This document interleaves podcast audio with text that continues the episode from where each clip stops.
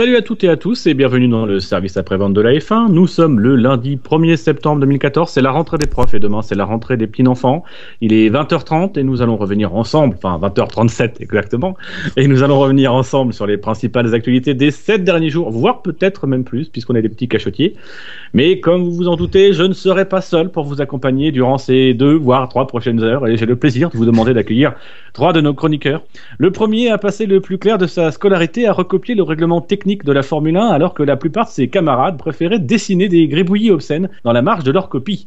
Bonsoir Gus Gus. Bonsoir, bonsoir à tous. Le second a pour sa part disserté sur la connaissance objective de Karl Popper lors de son bac philo qu'il a obtenu après que l'examinateur ait succombé au terme des 17 pages de sa copie. Bonsoir Jackie. Ah, c'est moi ça Bonsoir Et enfin, le dernier a préféré sécher les cours d'histoire, de maths et d'anglais pour s'adonner à sa passion pour la saucisse, surtout de Toulouse. Une bien belle bataille qui devrait inciter l'Académie française à intégrer le mot saucissologie dans le grand dictionnaire de la langue française. Bonsoir, Bûcheur. Bonsoir. Comment allez-vous, messieurs? Ça va Très bien. Très bien. C'est sympa ces intros à la grosse tête là. On sent que t'es auditeur je viens, de, depuis. je viens de découvrir une nouvelle émission. Moi, je l'ai pas encore découvert, découvert, donc pas de spoil, pas de spoil, s'il vous plaît. Bah écoute, c'est l'histoire de grosses têtes. Dis-nous c'est de quoi il parle. père de l'âge. Allez, Elle va y la faire celle-là. Avez-vous passé une bonne semaine, messieurs, et même pour certains d'entre vous, plus d'une semaine, parce que ça fait très longtemps qu'on ne s'était pas vu. On va surtout prendre des nouvelles de Gus Gus, Gus Gus. Les gens se sont inquiétés, tu as été porté disparu. Il paraît que ta famille t'a enlevé du fin fond du Portugal et t'a caché pendant des semaines sous son épaule. Que s'est-il passé? Raconte-nous. Eh bien rien de tout ça puisque je travaillais, c'est tout. Tu travaillais? Oui. Bravo On a un mec qui Ah ben. travaille Ouais, faut pas déconner, c'est fini. Ah, tu travailles plus Non, je travaille plus. Non. Eh ben, François Hollande, si tu nous écoutes, attends-toi à des chiffres très mauvais au mois Ouais, de je, novembre. je crois qu'il s'y attend déjà. Sinon, Jackie Bouchard, vous allez bien? Ça va, oui, ça va. très bien. Moi, je Donc, travaillais.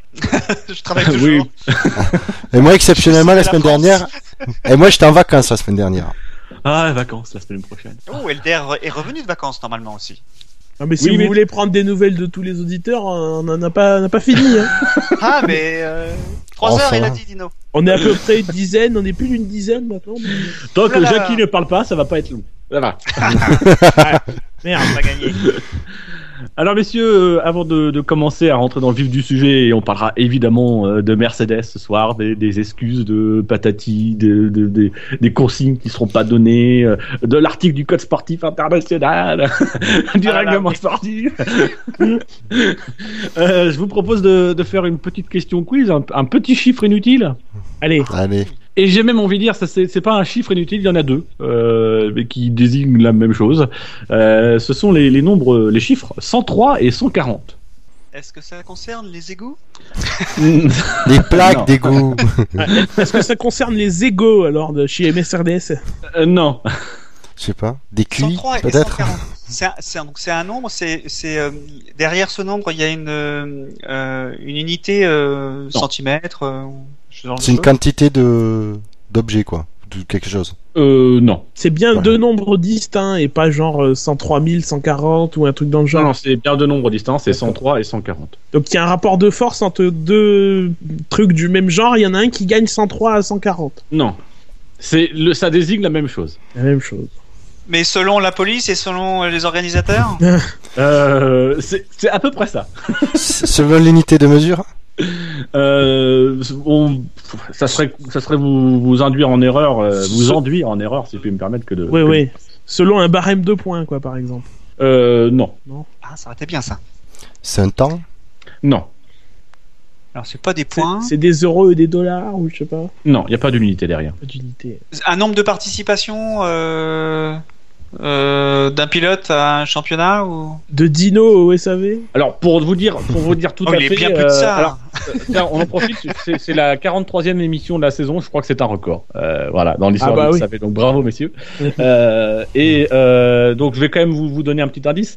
Euh, Les- La saison est pas finie en plus. hein. Oui, Oh. les, les deux chiffres en eux-mêmes n'ont aucun rapport avec la Formule 1, mais le sujet auquel ils renvoient a un rapport avec la Formule 1. Mais les deux chiffres en eux-mêmes n'ont aucun rapport avec la F1. Donc Ah, on regardez c'est- ça du côté du c'est- palmarès. C'est- assez des léger no- de poser cette question-là normalement. C'est des nombres de litres d'eau versés pour le Ice Bucket Challenge. Non. Oh, Oh, bien. On a plus que ça. Et de toute façon, il n'y a pas d'uni- d'unité derrière. Euh, à propos, je fais juste un aparté. Vous avez vu là dans le euh, Eh Ice Bucket merde, Challenge, ça commence. il y a un gars qui a essayé de, de- de le faire avec une pelleteuse. Vous avez pas vu ça? Non, mais il y a même mieux. Il y a un mec qui a fait ça avec. Oui, un- C'est c'est le qui a voulu Ice Caterpillar. Canadair. C'est le Ice Caterpillar Challenge. Oui, il s'est pris, il s'est pris la pelle. Je Non, pense mais qu'il est pas il y a- bien le ggars. Il y, a, il y a un mec, il avait des amis qui avaient des, il avait, il avait été nominé, il avait des amis qui avaient des, qui avaient des canadaires. il leur a demandé de passer au-dessus de lui et des canadaires. Sauf que les mecs ont mis un petit peu plus d'eau que ce qui était nécessaire. Du coup, il s'est pris, je crois, 10 000 litres d'eau sur la gueule. Et donc, il a été hospitalisé pour de, de graves blessures et graves contusions. Et il est pas mort? Euh, non, non, non, il est encore vivant. ah, C'est dommage. hein, c'est Parce que c'est le genre de gens qu'il faut, il faut éliminer pour le pool génétique. quoi. C'est le Darwin Award. hein. Voilà. Voilà. Donc, messieurs, revenons à nos, à nos chiffres, 103 et 140. C'est un nombre de personnes Euh, non. C'est le nombre de frondeurs au PS. Euh, c'est un nombre qui, qui, qui grandit, mais pas à ce point-là. Ah oui, ça aurait pu être 103 hier, 140 aujourd'hui, ou un truc comme ça, oui. Le nombre de socialistes au Parti socialiste. Non, non, ça n'a rien de politique. Alors, c'est aucun rapport avec avec la Ça F1. n'existe plus. C'est Oui. le nombre de- d'employés chez Caterham avant et après les- le plan social? C'est pas un nombre, c'est pas un nombre d'employés. Et puis, de toute C'est façon, la- c'est- c'est- sincèrement, c'est un nombre qui n'a aucun rapport avec la Formule 1 en lui-même. Oui, mais bon. Ah, je crois que c'était- j'allais dire c'est l'âge officiel et officieux de Bernie, mais bon. Si, je- si je puis me permettre, euh, il y a beaucoup de gens qui militent pour que euh, ces deux nombres ne fassent qu'un seul et unique nombre. Ça serait plus pratique pour nous. Mais il se trouve qu'en l'état actuel, il y a minimum deux, trois, voire quatre nombres. Moi, j'en ai trouvé deux, euh, mais en cherchant, j'aurais sans doute pu en trouver trois ou quatre. Donc c'est une statistique dont certains n'arrivent pas à la même conclusion en fait. Euh, non, Ouais, c'est pas comme- une statistique, c'est pas un chiffre calculé. Mais observez quoi. Enfin, Euh, oui, on peut tous euh, l'observer. selon une source, on dénombre 140. Selon une autre, on, on observe. On 100. dénombre, on ne dénombre pas. C'est genre une matricule alors, un identifiant. ou- C'est voilà, c'est plus effectivement, c'est euh, c'est un nombre qui labellise quelque chose. Et donc d'un côté, c'est labellisé 103 et la même truc est labellisé 140 par quelqu'un d'autre. Voilà. Voilà. L'actualité On en restera récente. là. On est déjà Voilà. allé bien loin, je trouve. Oui, je suis.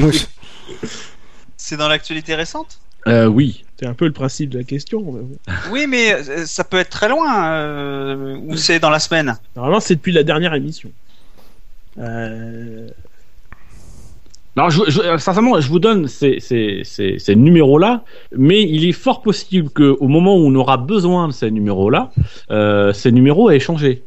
Et si je peux encore vous donner un autre indice, euh, ce sont des numéros qui ne sont valables qu'en France. 104 et 100, 100, 103 103 et 103 et 103. 140. C'est des numéros de téléphone Non. Mais on se rapproche. Le 103, je voudrais 103 à Agnières, s'il vous plaît.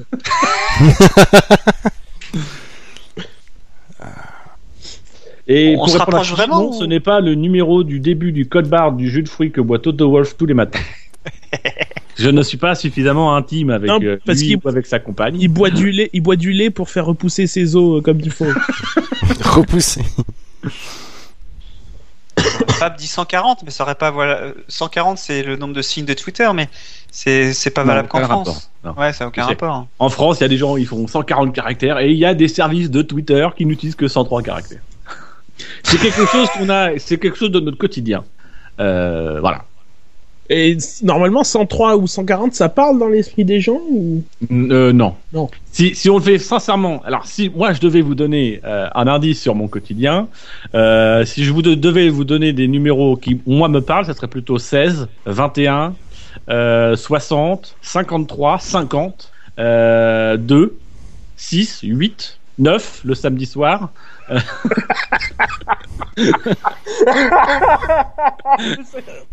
Et un samedi par mois le 4. Mais c'est pire que le loto Ah, ah c'est des numéros de chaîne Oui, Les numéros de chaîne, oui. c'est des numéros de chaînes, Ah, de si. télévisées. Mais alors... euh, Alors Je sais pas, 103, c'est- c'est quelle chaîne? Mais ça dépend des bouquets en plus. Ça dépend des bouquets. 103 c'est sur SFR, 140 c'est sur euh, Bbox. Je n'ai pas trouvé chez Orange et je n'ai pas trouvé chez, euh, C'est chez une Lumière. nouvelle chaîne? Euh, non, non, c'est une, c'est une ancienne chaîne.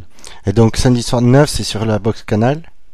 Euh, je... Non, c'est pas sur la box Canal et je sais pas si c'est sur Canal Sat. Et t'as le numéro sur Orange? Euh, Non, j'ai pas le numéro sur Orange. Euh, Merci. Donc euh, voilà, il y a un biais dans. ce- Voilà, voilà, c'est, c'est- Oui, je moi, suis d'accord moi, avec. Moi j'ai free, moi j'ai free, T'as rien compris T'as rien compris du coup. À la limite, peu importe, euh, je peux même vous donner le nom de la chaîne, ça vous change rien. La, la Ah. chaîne c'est Sundance TV. Euh, Ah bien. Merde. En ça français, c'est. Sundance euh, Channel. Et il y a une actualité qui est sortie cette semaine relative à. Ah, j'ai entendu. Ah c'est le festival de Sundance. C'est un film qui doit pas être présenté au festival de Sundance, non? La chaîne Sundance est liée. Ben, il y a pas le festival de films de Sundance? Si, Euh, peut-être, mais- c'est le seul mais truc non. connu, mais je, Mais qu'est-ce que c'est? quelque chose. J'ai entendu parler de ça, putain. Un Vous film qui va être fait sur les. Non, je- et je m'en vante. Mais euh, oui, j'ai vu passer ça, mais enfin, qu'est-ce que c'est de- Enfin, mais enfin. on on va pas, on va pas t'appeler C'est un truc on va euh, t'appeler Gaston. quoi. Enfin, c'est bas, bas de tableau, Ah, ça, ras des- ras des Ah c'est sur FMI. euh. Ah non non, Je euh, ça- non non, euh. Sundance euh, Sundance Channel, c'est c'est le cinéma indépendant, c'est une chaîne de cinéma indépendant. Ah oui, oui, oui. euh, Patrick Dempsey qui fait une série sur Phil Hill. Eh ben voilà, bravo Gus Gus. Oh putain. C'est effectivement, on a appris cette semaine que Patrick Dempsey allait euh, reprendre à son compte le projet. Euh, au début, c'était un projet de film, le film The Limit, euh, qui, qui devait voir le jour. On en, on en évoquait notamment à l'époque euh, de, de Rush et de Senna. C'était l'un des projets qui était plus ou moins dans les tuyaux. Et donc, il a visiblement acquis les acquis les droits de, du, du bouquin, euh, dont j'avoue que j'ai oublié le nom euh, de, de l'auteur. Et donc, c'est un livre qui s'appelle donc The Limit de Michael Cannell, euh, qui retrace De le Lyon. destin de Phil Hill dans dans, dans la saison 1961. Euh, et donc lui va en développer une, une mini-série pour Sundance euh, TV et ça risque donc d'arriver, on espère, sur Sundance Channel en France, même si c'est une chaîne qu'on qu'on doit payer. Euh, mais voilà, il y a- y a- ça c'est une bonne nouvelle. Il y aura donc une série télé sur la F1. Euh, à noter malgré tout qu'il y a quand même un lien entre le projet de le projet qui a été prévu pour le film et euh, et le, le projet de série de, de Patrick Dempsey, qui rappelons-le est un grand fan de un grand fan de sport mécanique, qui fait lui-même des sports mécaniques, euh, qui joue donc dans le, le, le docteur Mamour dans Grey's, dans Grey's Anatomy, euh, et qui avait déjà fait des documentaires pour Sundance TV sur euh, sur les 24 heures du Mans, un documentaire en quatre en quatre épisodes. Et donc il y a un lien entre le projet de film dont on avait parlé initialement et, euh, et le, projet de Dempsey, euh, puisqu'en fait euh, Dempsey a, dans sa société de production a engagé l'ancien responsable de la société de production de Tobey Maguire. Et si vous vous rappelez un tout petit peu de, l'histoire du film, euh, le projet devait se tourner avec Tobey Maguire qui devait jouer le rôle de Phil Hill. Donc il y a sans doute effectivement une, passerelle qui a été faite et, euh, et Dempsey donc reprend un peu un peu les rênes du projet. Il n'y a pas de date, il y a pas de, on ne sait pas si ça se fera. Pour moi, c'est qu'un projet, mais euh, voilà, c'est une, une bonne nouvelle, c'est quelque chose à suivre en tout cas dans les prochaines années. Oh, la vache. J'ai Et donc bravo euh, Gus Gus pour avoir réussi à ressortir et Ah, avoir prouvé à ah, tout le monde que tu lisais FAI. À hein. creuser. Bon, ça, tout le monde le sait. Non, mais j'ai- fait du jardinage aujourd'hui, bah là, j'ai été fait encore plus profond que. T'as labouré, quoi. Oui. Et donc Gus Gus, on va réintroduire la règle de ta gueule. Tu auras le droit de dire euh, ta gueule à l'un de nous trois ce soir. Ah, ça a été remis cette histoire? Euh, ça n'a pas été remis, mais ce soir je décide. Très bien. Parce que la question était dure. La règle du ta gueule sera valable et tu pourras mettre 5 minutes, euh, imposer un ta gueule de 5 minutes à, l'un de nous trois. Fantastique. Je te rappelle que j'anime l'émission. Oui, oui, oui, oui. Commence pas, sinon ça va te tomber dessus. Que, tu vas- tu vas pas Et que. Bouchard diffuse. Ok. Ah, c'est tentant, c'est tentant. Mais ça nous arrangerait à un moment donné que tu lui ta gueule. Non, mais au passage, puisqu'on en est sur la, la F1 à la, à la télévision, jeudi soir sur OCS Max, si vous êtes abonné aux anciennes chaînes euh, Orange, il y a euh, Senna qui sera diffusé à 20h, pardon, 20h40. Pardon. Du coup, euh, voilà, si vous l'avez pas vu, c'est comme moi par exemple, c'est une bonne occasion de, de voir. Putain, tu l'as pas vu? Non, je l'ai pas vu, non. je l'ai pas piraté, euh, voilà. Ça, c'est Et, bien. et- et j'habitais c'est pas à Paris ou au Mans ou à C'est Tataouine-les-Bains. vrai qu'il faut quand même rappeler que c'était quand même le, le film. Si tu voulais le voir, fallait le pirater. oui. Bah, La plupart non, de ceux qui l'ont vu au moment de sa sortie, ils l'ont piraté. bah, moi, non, je l'ai acheté, euh, je l'ai pas piraté, je l'ai pas vu au cinéma, je l'ai acheté en. Ouais, tu l'as acheté en. DVD quand il est sorti en DVD. Oui, voilà, il y a aussi cette option. mais- Mais il est radin, tout le monde le sait. Bien sûr. Donc messieurs, Non, rentrons il est étudiant. Dans le, dans le, dans le vif du sujet, on, on s'était quitté lors de la dernière émission avec une, un petit débat euh, fort sympathique euh, autour de, nos amis Nico Rosberg et Lewis Hamilton qui euh, paraît-il, se serait accroché au Grand Prix de Belgique, mais on en a très peu parlé. Il se trouve que depuis, Mercedes a convoqué une réunion au sommet vendredi dernier, vendredi matin, une réunion qui aurait duré deux heures, lors de laquelle donc était présent Toto Wolff, le directeur exécutif de Mercedes-Benz Motorsport, le directeur technique de l'écurie Mercedes Padillo et les deux pilotes, Nico Rosberg et Lewis Hamilton. une, une réunion fructueuse qui a... Sans, sans Niki Loda, sans Niki Loda. Oui, bah, ils allaient pas. Et sans euh, Dieter Zetsch, le, bah oui. grand patron de, de, Mercedes. Il y avait les gens de l'exécutif, quoi. Oui, voilà. et puis ils allaient pas envenimer euh... la situation en faisant venir Loda. bah oui, c'est qu'il met facilement le feu. C'est vrai que Loda souvent euh, en flamme. Donc, euh, il en a résulté un communiqué euh, de Nico Rosberg où il se confondent en excuses, un communiqué également euh, de, de Mercedes expliquant que les pilotes restaient euh, libres de se, de, se, de se battre en piste dans la limite où ils ne se, ne se touchent pas euh, et, euh, et donc ils ne toléraient pas de nouvelles, de nouvelles incidents de ce type d'ici la fin de saison et qu'il y avait eu une sanction qui avait été prévue, une sanction dont il se murmure euh, que ce serait un, une amende euh, avec un chiffre à avec un, un, montant à six chiffres. Oh là là. Euh, voilà. je vois que Gus a la même réaction que moi que quand j'ai lu cette information, euh, l'information du Daily Mail, euh, et que donc le montant de cette amende euh, sera reversé à des associations caritatives. Euh, donc voilà, messieurs, votre votre impression sur sur ce, ce, gros fait de l'actualité de la semaine passée. Ah, je crois qu'il faut noter la sincérité de, de, tous ces acteurs qui est très. Ah non, on me dit que c'est de la com, pardon. voilà. Je ah, résume. Toto, Wolf, Toto Wolf a dit qu'il n'avait pas demandé à Rosberg de s'excuser. Ils lui ont juste demandé de faire un chèque. Pas de... tu À ce rythme-là, ils vont vite récupérer les 55 millions du contrat. non, mais déjà, pour le l'intensité ridicule du contact, ça prend des proportions mais incroyables, quoi. Enfin, c'est vraiment l'incident de course, mais léger. Alors effectivement, les conséquences sont énormes pour l'un, euh, pour Hamilton plus que pour Rosberg. Mais voilà, c'est un petit incident, un petit accrochage où il y a un petit morceau d'aileron qui vole et bon un pneu qui crève mais euh, mais ça prend des proportions malheureusement parce que les médias attendaient ça on le, on le sait tous hein, de toute façon euh, voilà des proportions euh, énormes par rapport à ce que c'est si. Ouais, moi aussi, je, je, bah, je sais pas si les médias attendaient ça, mais enfin, si. au sens, euh... non, ce que je veux dire, c'est que le, les médias, euh, ils s'attendaient à ça, ils s'attendaient à ce que ça arrive. Euh, et c'est arrivé, effectivement. Euh, Dino, tu résumais très bien dans les commentaires euh, de l'article de la semaine dernière. Euh, globalement, c'est, ouais, c'est vrai. C'est, un, un, un, incident de course qui est arrivé parce que l'un comme l'autre n'ont pas voulu céder. Et je pense que suite à cette réunion ou à cette com, enfin peu importe comment on l'appelle, je pense que maintenant ils vont plus s'approcher du tout. Donc euh, ça va vite être réglé, hein, dire que quand il y en a un qui va être au près, ils vont pas prendre le risque. Celui qui est devant va pas prendre le risque de prendre la corde et celui qui est derrière va pas prendre le risque de s'approcher euh, du premier, parce que euh, je... honnêtement, je pense que très ça optimiste. va être comp... ah, tu crois oui, vraiment tu es très optimiste. Moi, je te dis que si Rosberg il est devant, il va aller à la ouais. corde. Il va pas se gêner. Il dira ah Lewis avait qu'à pas être là. Mais je pense que Lewis ne le fera pas ça. Il n'ira pas le chercher. Ah ça c'est autre chose. Ça c'est. Ah, ça c'est autre chose. C'est c'est tout C'est ce que je veux chose. dire en fait. C'est-à-dire que l'un comme l'autre, ils n'iront pas se chercher. Non, moi je dirais pas l'un comme l'autre. Moi je pense que je l'ai dit dans, dans l'article. Si vous voulez le relire, il est en ligne sur le site du SAV. Euh, euh, voilà. Euh, maintenant, c'est euh, Hamilton n'est plus dans, une position où il peut se permettre d'un accrochage. Il sera à lui de faire l'effort parce que de toute façon, Rosberg l'a mis dans cette position.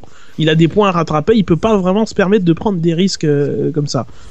Euh, après, les conséquences de la réunion de, de je sais plus quand d'ailleurs, de, l'autre jour, moi, ça me fait bien rigoler. De toute façon, déjà, Mercedes n'était pas du tout dans une position à mettre des consignes qui, de toute façon, auraient fini par ne pas être respectées. Donc, autant ne pas en mettre. S'il se repasse un incident, j'aimerais bien voir les sanctions qui viennent parce que le seul truc qui est envisageable et qui tapera du poing sur la table et qui fera que c'est dissuasif pour l'un des deux, pour les deux de s'accrocher, c'est une suspension d'une course ou même carrément un licenciement. Autrement, il n'y a aucun moyen de pression de Mercedes euh, sur les sur ses pilotes. Ils ont envie bah moi, de je faire crois la qu'ils course. les ont mis. Je crois qu'ils l'ont dit ça. Peut-être. Je, je, je, je Ah, pense qu'ils mais- l'ont dit. Peut-être, mais c'est Entre- très peu de chance parce que c'est se saborder. Entre ça. le dire et c'est- c'est c'est un peu le problème de Mercedes, c'est que là il nous parle d'une sanction. euh, Enfin, moi je trouve que il y a, il y a- il y a autre chose qu'on n'a pas évoqué, c'est le fait que Mercedes sur Twitter a demandé le- Oui. la- la- l'avis des fans. Moi je leur ai envoyé un, un- un tweet en Ouais, disant un petit bizarre. peu, un petit peu, un petit peu provocateur en disant mais dans ce cas-là pourquoi vous payez des gens? Évidemment c'est euh, une stratégie de une stratégie de communication sur Twitter, de faire de, de donner l'impression aux fans. Mais dans la mesure et on le voit dans les critiques, notamment de Mosley, etc. Dans la mesure où on- on a euh, l'impression que Mercedes a perdu la main sur ses pilotes. Est-ce que c'est une bonne idée derrière de demander sur les réseaux sociaux qu'est-ce que vous, vous, à notre place, qu'est-ce que vous feriez?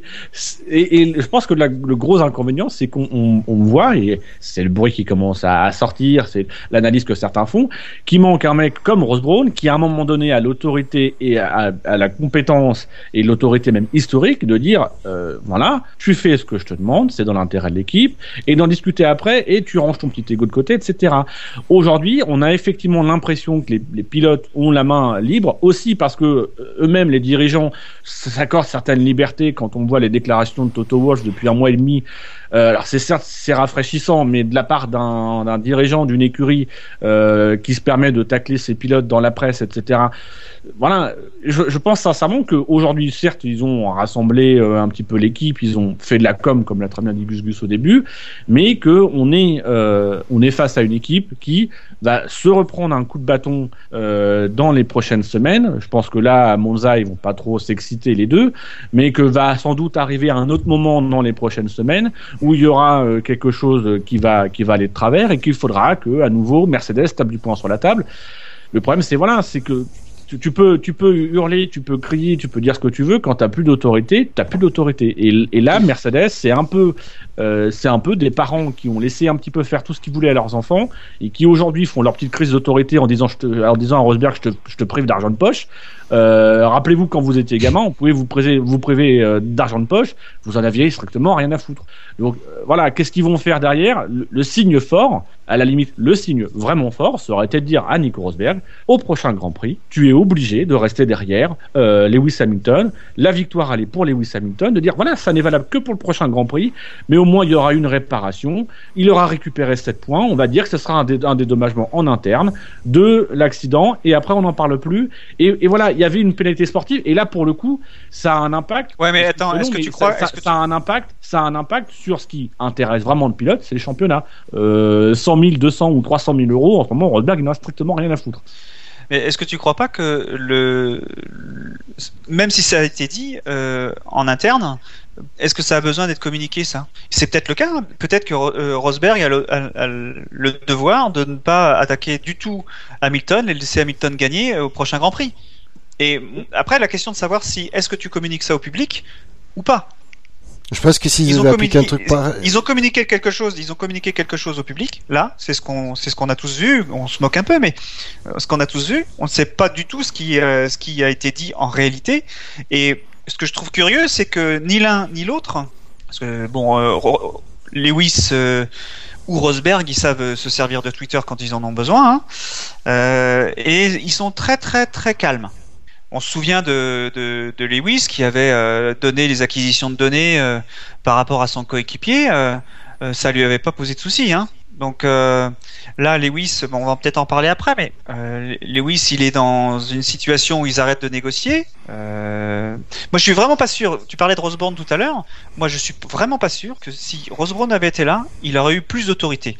Parce qu'on peut dire ce qu'on. Que... Non, non, mais attends, laisse-moi finir. Mais je suis d'accord avec toi. Je dis non parce que je suis d'accord. Je, je, suis pas sûr. Ah oui. parce que Rose Brown, euh, il, a, il était très fort l'année dernière ou l'année d'avant, l'année d'avant quand il est parti. Euh, mais la voiture, elle n'était pas faite, elle n'était pas en, en, mesure de gagner. Ils étaient, ils naviguaient entre les. Euh, va dire huitième, euh, sixième, cinquième, enfin voilà, c'est ce genre de ce genre de, de course. Euh, là, euh, l'équipe, elle est elle est potentiellement championne du monde. Euh, même tout seul, il pourrait être champion du monde. Il pourrait y avoir qu'un seul pilote. Euh, C'est justement la différence. Et c'est justement ce qui contredit toute l'analyse que font certains sur, parce que je suis d'accord avec vous, c'est, je pense que Rose Brown, ça, dans la situation identique, Rose Brown n'aurait rien changé. Euh, parce que tout simplement, avec Rose Brown à la tête de l'équipe, cette situation ne se serait pas présentée. C'est-à-dire que depuis le début de saison, on a une équipe qui dit, voilà, on laisse les deux pilotes se battre, etc. Euh, mais qui euh, c'était très bien très bien dit par euh, par, par Thibault Larue ou par par Febro parce que j'ai écouté les spécialistes F1 et ils l'ont très bien dit. C'est à un moment donné il faut aussi assumer. Tu laisses tu veux que tes pilotes se battent bah laisse-les se battre et accepte qu'à un moment donné ils puissent s'accrocher et de surtout de pas en faire des caisses comme ça a été fait des caisses par par Toto Wolf le truc c'est qu'avec Rosebrown de toute façon le cas ne se serait pas présenté parce que dès le début il y aurait eu entre guillemets un fonctionnement clair que le fonctionnement on s'y serait tenu. Qu'il y aurait eu des des appels à l'ordre en interne, mais qu'on aurait réglé ça en interne, et qu'on serait pas dans cette, entre guillemets dans cette situation-là, puisque je pense qu'à un moment donné, Rose Brown aurait pris des décisions euh, pour favoriser tel ou tel pilote ou pour sécuriser tel ou tel truc. Là, le truc, c'est ça, aurait été, ça, aurait, ça, aurait été contre Hamilton. Là, c'est ah clair. oui, non mais, non mais, euh, et là, Hamilton, il aurait pété les plombs. Hein, non, non, mais ça, euh. non, mais ça, que ce soit contre Hamilton ou pas, euh, peu, peu, importe. Le, le, le sujet, c'est est-ce que Rose Brown aurait fait les choses différemment? Oui, il aurait fait les choses différemment dans la mesure où, avec Ross Brown, Mercedes ne serait pas dans cette situation-là. C'est-à-dire qu'aujourd'hui, Mercedes et Toto Wolff euh, et Niki Loda se retrouvent à gérer une situation qu'ils ont euh, indirectement eux-mêmes euh, appliquée. Donc, c'est difficile de demander à un mec d'aller appliquer de, de, de, de, quand tu fais un gigot, tu peux pas demander à quelqu'un qui est spécialiste de la cuisine marocaine et qui, qui ont plat préféré c'est le couscous de dire bah oui mais alors lui il va te sauver ton gigot. Non, il peut pas te sauver ton gigot. T'as fait un gigot, tu restes sur un gigot. Si ton gigot il est foutu, tu demandes à quelqu'un qui sait faire le gigot de réparer le truc, pas à quelqu'un qui fait du couscous. Ça sert à rien. Et ben voilà, d'un côté on a Toto Wolf qui fait du qui fait du gigot, on a Rose Brown qui fait du couscous. Cette phrase, je vais la garder. Et, voilà, on, je la note, je vais m'en servir comme citation. Merci Joël Robuchon. Non, mais moi, de toute façon, moi, ça me fait bien rigoler l'emprise qu'aurait euh, l'équipe sur les pilotes, sachant que de toute façon, c'est le pilote qui a le dernier mot, parce que c'est lui qui est au volant. Euh, à, un moment ou à un autre, on peut dire ce qu'on veut dans les radios, c'est le, ça revient euh, à un gars qui est dans la voiture et qui fait ce qu'il veut avec le volant tant que personne ne l'en empêche. Et comme de toute façon, la télémétrie du stand vers la voiture est bloquée, il fait ce qu'il veut. Et on l'a vu en Hongrie. On l'a vu en Hongrie et, on l'a vu même avant. Quand, euh, quand tel pilote a utilisé le mode du moteur alors qu'il n'y avait pas le droit, etc. Je sais plus qui a commencé, peu importe de toute façon. Rosberg euh, à Bahreïn, visiblement. Ouais, bon, peu, importe de toute façon, voilà. Les pilotes sont dans la voiture, c'est eux qui commandent puisque c'est eux qui sont aux commandes dans le poste de pilotage. Et ça, et ça euh, toute, toute consigne d'équipe n'y peut rien. Quoi. Et c'est à ce moment-là, à ce moment-là qu'il faut faire preuve d'autorité. C'est pas euh, quand euh, quand on, quand tu as laissé passer plusieurs choses que là tu fais tu fais acte d'autorité. C'est dès le début. Euh, et c'est peut-être là où il y aurait une gestion différente avec Ross Brown, c'est que dès le début, ce genre de truc, il l'aurait sans doute pas laissé passer. il aurait réglé pas ça laissé en passer. C'est juste que les pilotes, les, les mais oui, ils l'ont laissé. Mais oui, non, mais oui, ils l'ont laissé passer. mais non, ils ont changé, ils ont changé, ils ont ils ont changé les ils ont changé les règles à chaque coup. À chaque Grand Prix, il y avait des nouvelles règles sur voilà, les consignes. Voilà. mais donc, c'est bien, c'est bien de leur responsabilité. Toi, t'as, toi, t'as des filles, euh, Jackie. Quand tes filles elles font une connerie, tu leur expliques qu'elles font une connerie. Tu les entre guillemets, tu les menaces d'une sanction. Tu fais de la pédagogie, mais en même temps, tu leur fais sentir que la prochaine fois, s'ils recommencent, euh, tu vas, tu vas t'énerver et tu vas sanctionner. Et elles t'obéissent. Je vais pas dire pas par crainte, mais parce qu'elles ont à la fois compris, mais qu'en même temps, elles ont aussi compris que là, t'étais cool, mais que la prochaine fois, tu serais pas cool. Alors, il y a quand même des pilotes qui, depuis le début de l'année, contestent plus ou moins les décisions de leur équipe parce que en face, tout simplement, je pense qu'il n'y a eu aucune discussion et comme tu le dis très bien, on a adapté les les, les, les règles toujours. Enfin, euh, moi je, ça pas marché, à chaque fois de ça, c'est c'est Toto Wolf qui dit à chaque fois, ah oui, il faut peut-être qu'on renvoie les trucs. Oui, mais tu nous dis ça de tous les deux grands prix, quoi.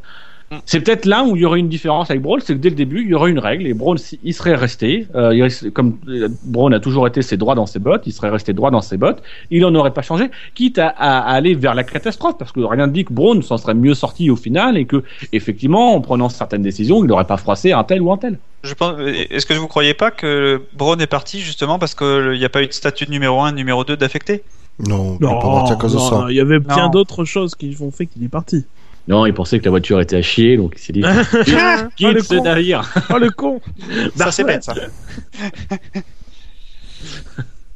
Non, mais de toute façon, avec Braun, euh, ça, je, pense, je pense que vous serez d'accord avec moi, euh, c'est mieux sans Braun qu'avec Braun quand même, parce qu'on se serait graffé. Ah oui, pour le se- sport, oui, On c'est se mieux. serait fait fichtrement chier, quoi. Oui, parce qu'il y aurait pas eu de- la bataille à Bahreïn, par exemple, je pense. À commencer par ça, oui.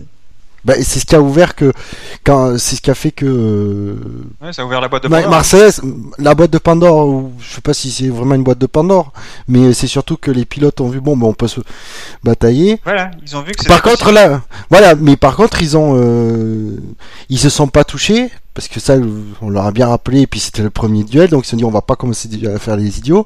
Le problème c'est que plus ça parce que ils se sont évités. Enfin, il y en a un Oui, mais parce qu'ils avaient bien- l'autre parce- que- parce que c'était le premier vrai duel euh, où ils étaient côte à côte à côte. Et ils ont bien compris que d'entrée il fallait pas merder quoi. Ça ils en étaient bien conscients au volant. Oui, puis ça avait pas la réaction de qu'allait avoir euh, l'équipe euh, après le Grand Prix. Exactement. Bon, là, il se trouve que ça a bien passé, machin, mais on en est arrivé jusqu'à la situation de. Spa où. Le coup de com que ça a fait pour Mercedes, euh, vous pouvez Ouais. pas passer à Ah oui, c'est côté. énorme. Ah ben Mais non. c'est Ah pour oui, ça que ça c'est change. énorme. C'est pour ça que ça, ça- même la sanction, ça changera rien parce qu'ils sont toujours, ils sont toujours dans, dans cet esprit-là. Et c'est surtout, je pense que c'est pas une question de sanction, c'est qu'à un moment donné, c'est eux en tant que dirigeants et surtout Mercedes en tant que marque, en tant que board, en tant que que, que constructeur automobile, doit comprendre qu'ils ont depuis le début de la saison communiqué sur le fait qu'ils laissaient leurs pilotes se battre. Ça implique d'accepter, euh, d'accepter ce qui, ce qui peut se passer en piste, qu'il puisse y avoir des accrochages et surtout pas en faire en faire des caisses comme on a fait Toto Wolf. Toto Wolf, il a, il a, c'est- majoritairement lui et Niki Loda qui depuis euh, quelques grands prix enflamment ce duel, euh, alors qu'il n'y a pas de raison de l'enflammer. Euh, si Lewis Hamilton il fait sa sortie euh, juste après, il, il se croit dans son bon droit en disant euh, bah oui, il m'a grosso modo dit qu'il avait fait exprès. Euh, S'il fait ça, c'est qu'entre guillemets, il s'y sent aussi autorisé parce que il a entendu quelques quelques heures plus tôt un Toto Wolff dire que c'était inacceptable, intolérable et que et que voilà et tirer à boulet rouge sur sur euh, sur Rosberg.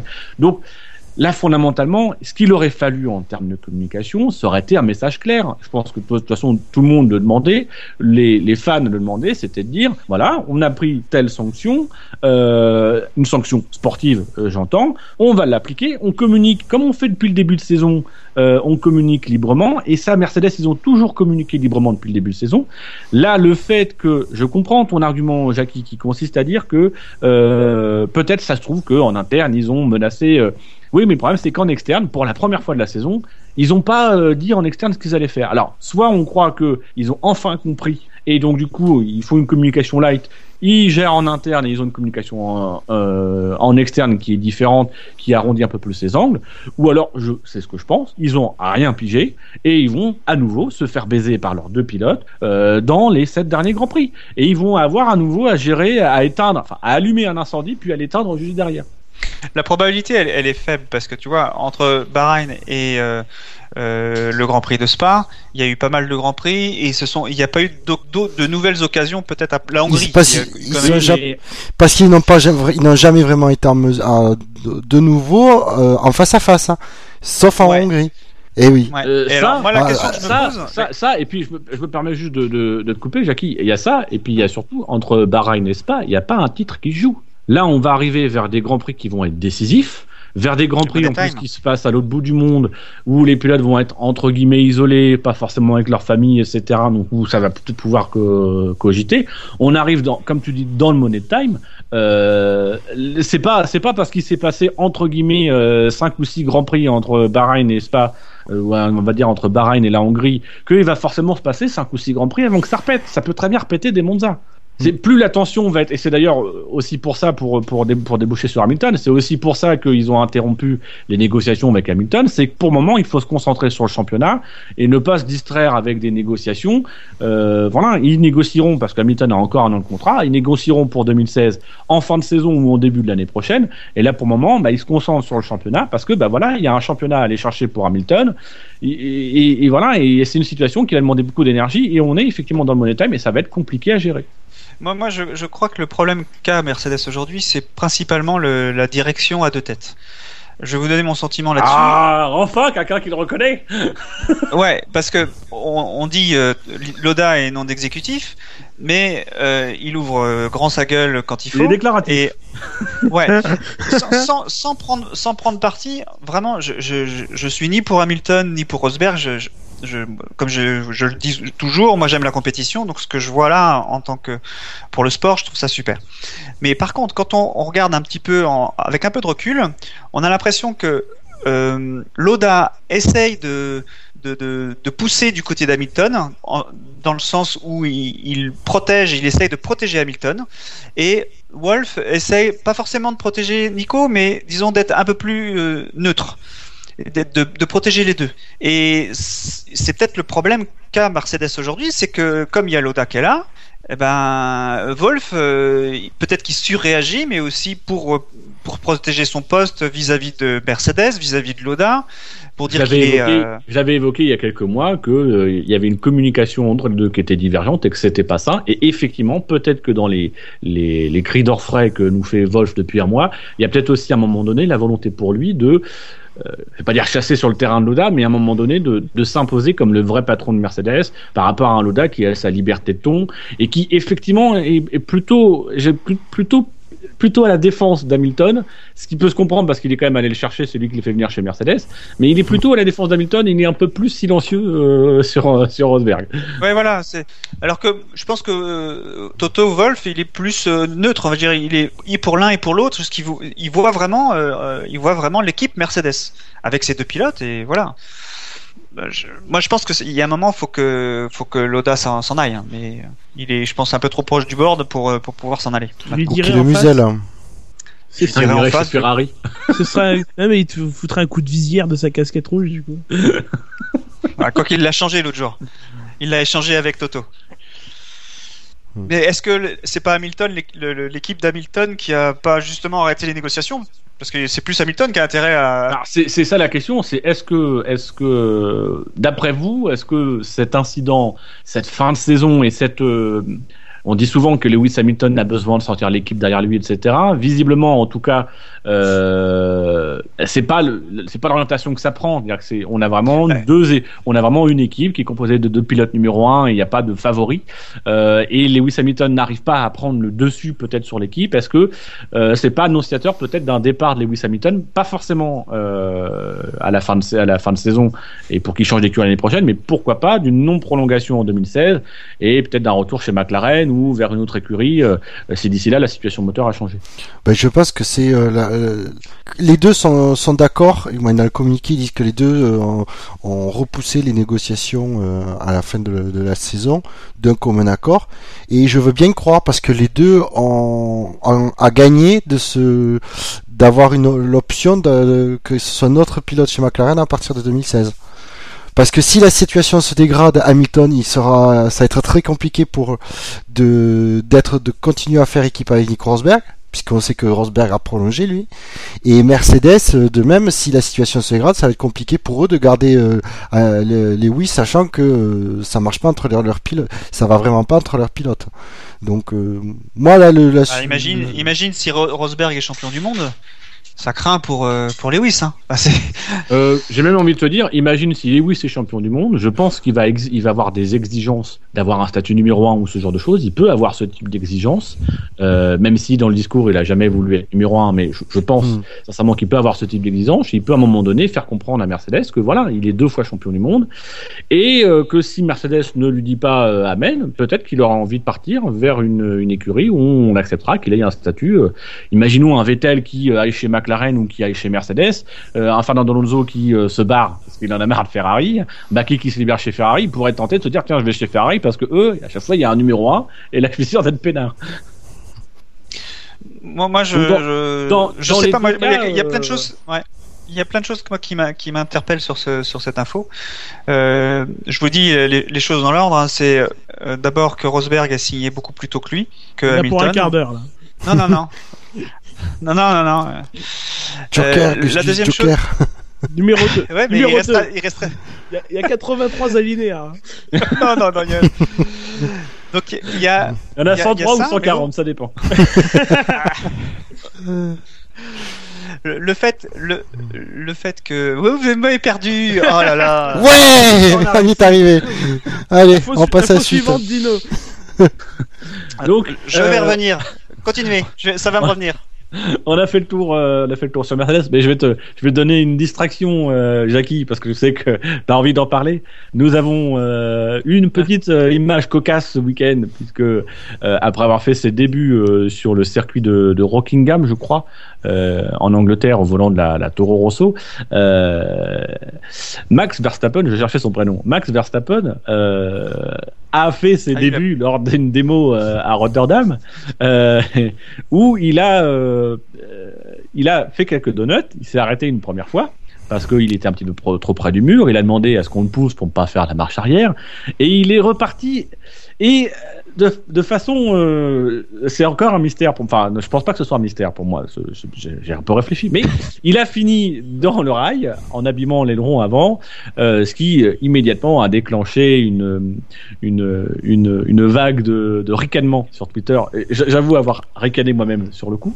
J'avais envie de te donner la, parole à toi, Jackie, en premier. C'est toi qui as voulu que ce sujet soit dans l'émission. Que penses-tu de l'accrochage de Verstappen? C'est une thématique accrochage de l'accrochage de Verstappen mort de. Alors, j'ai rien, rien, rien contre Max Verstappen. Hein, c'est absolument rien. Euh, mais On prononce bien Verstappen. je, ouais, je dois être hollandais. Euh... C'est vrai que quand t'entends un Hollandais parler, t'as toujours l'impression que c'est interminable.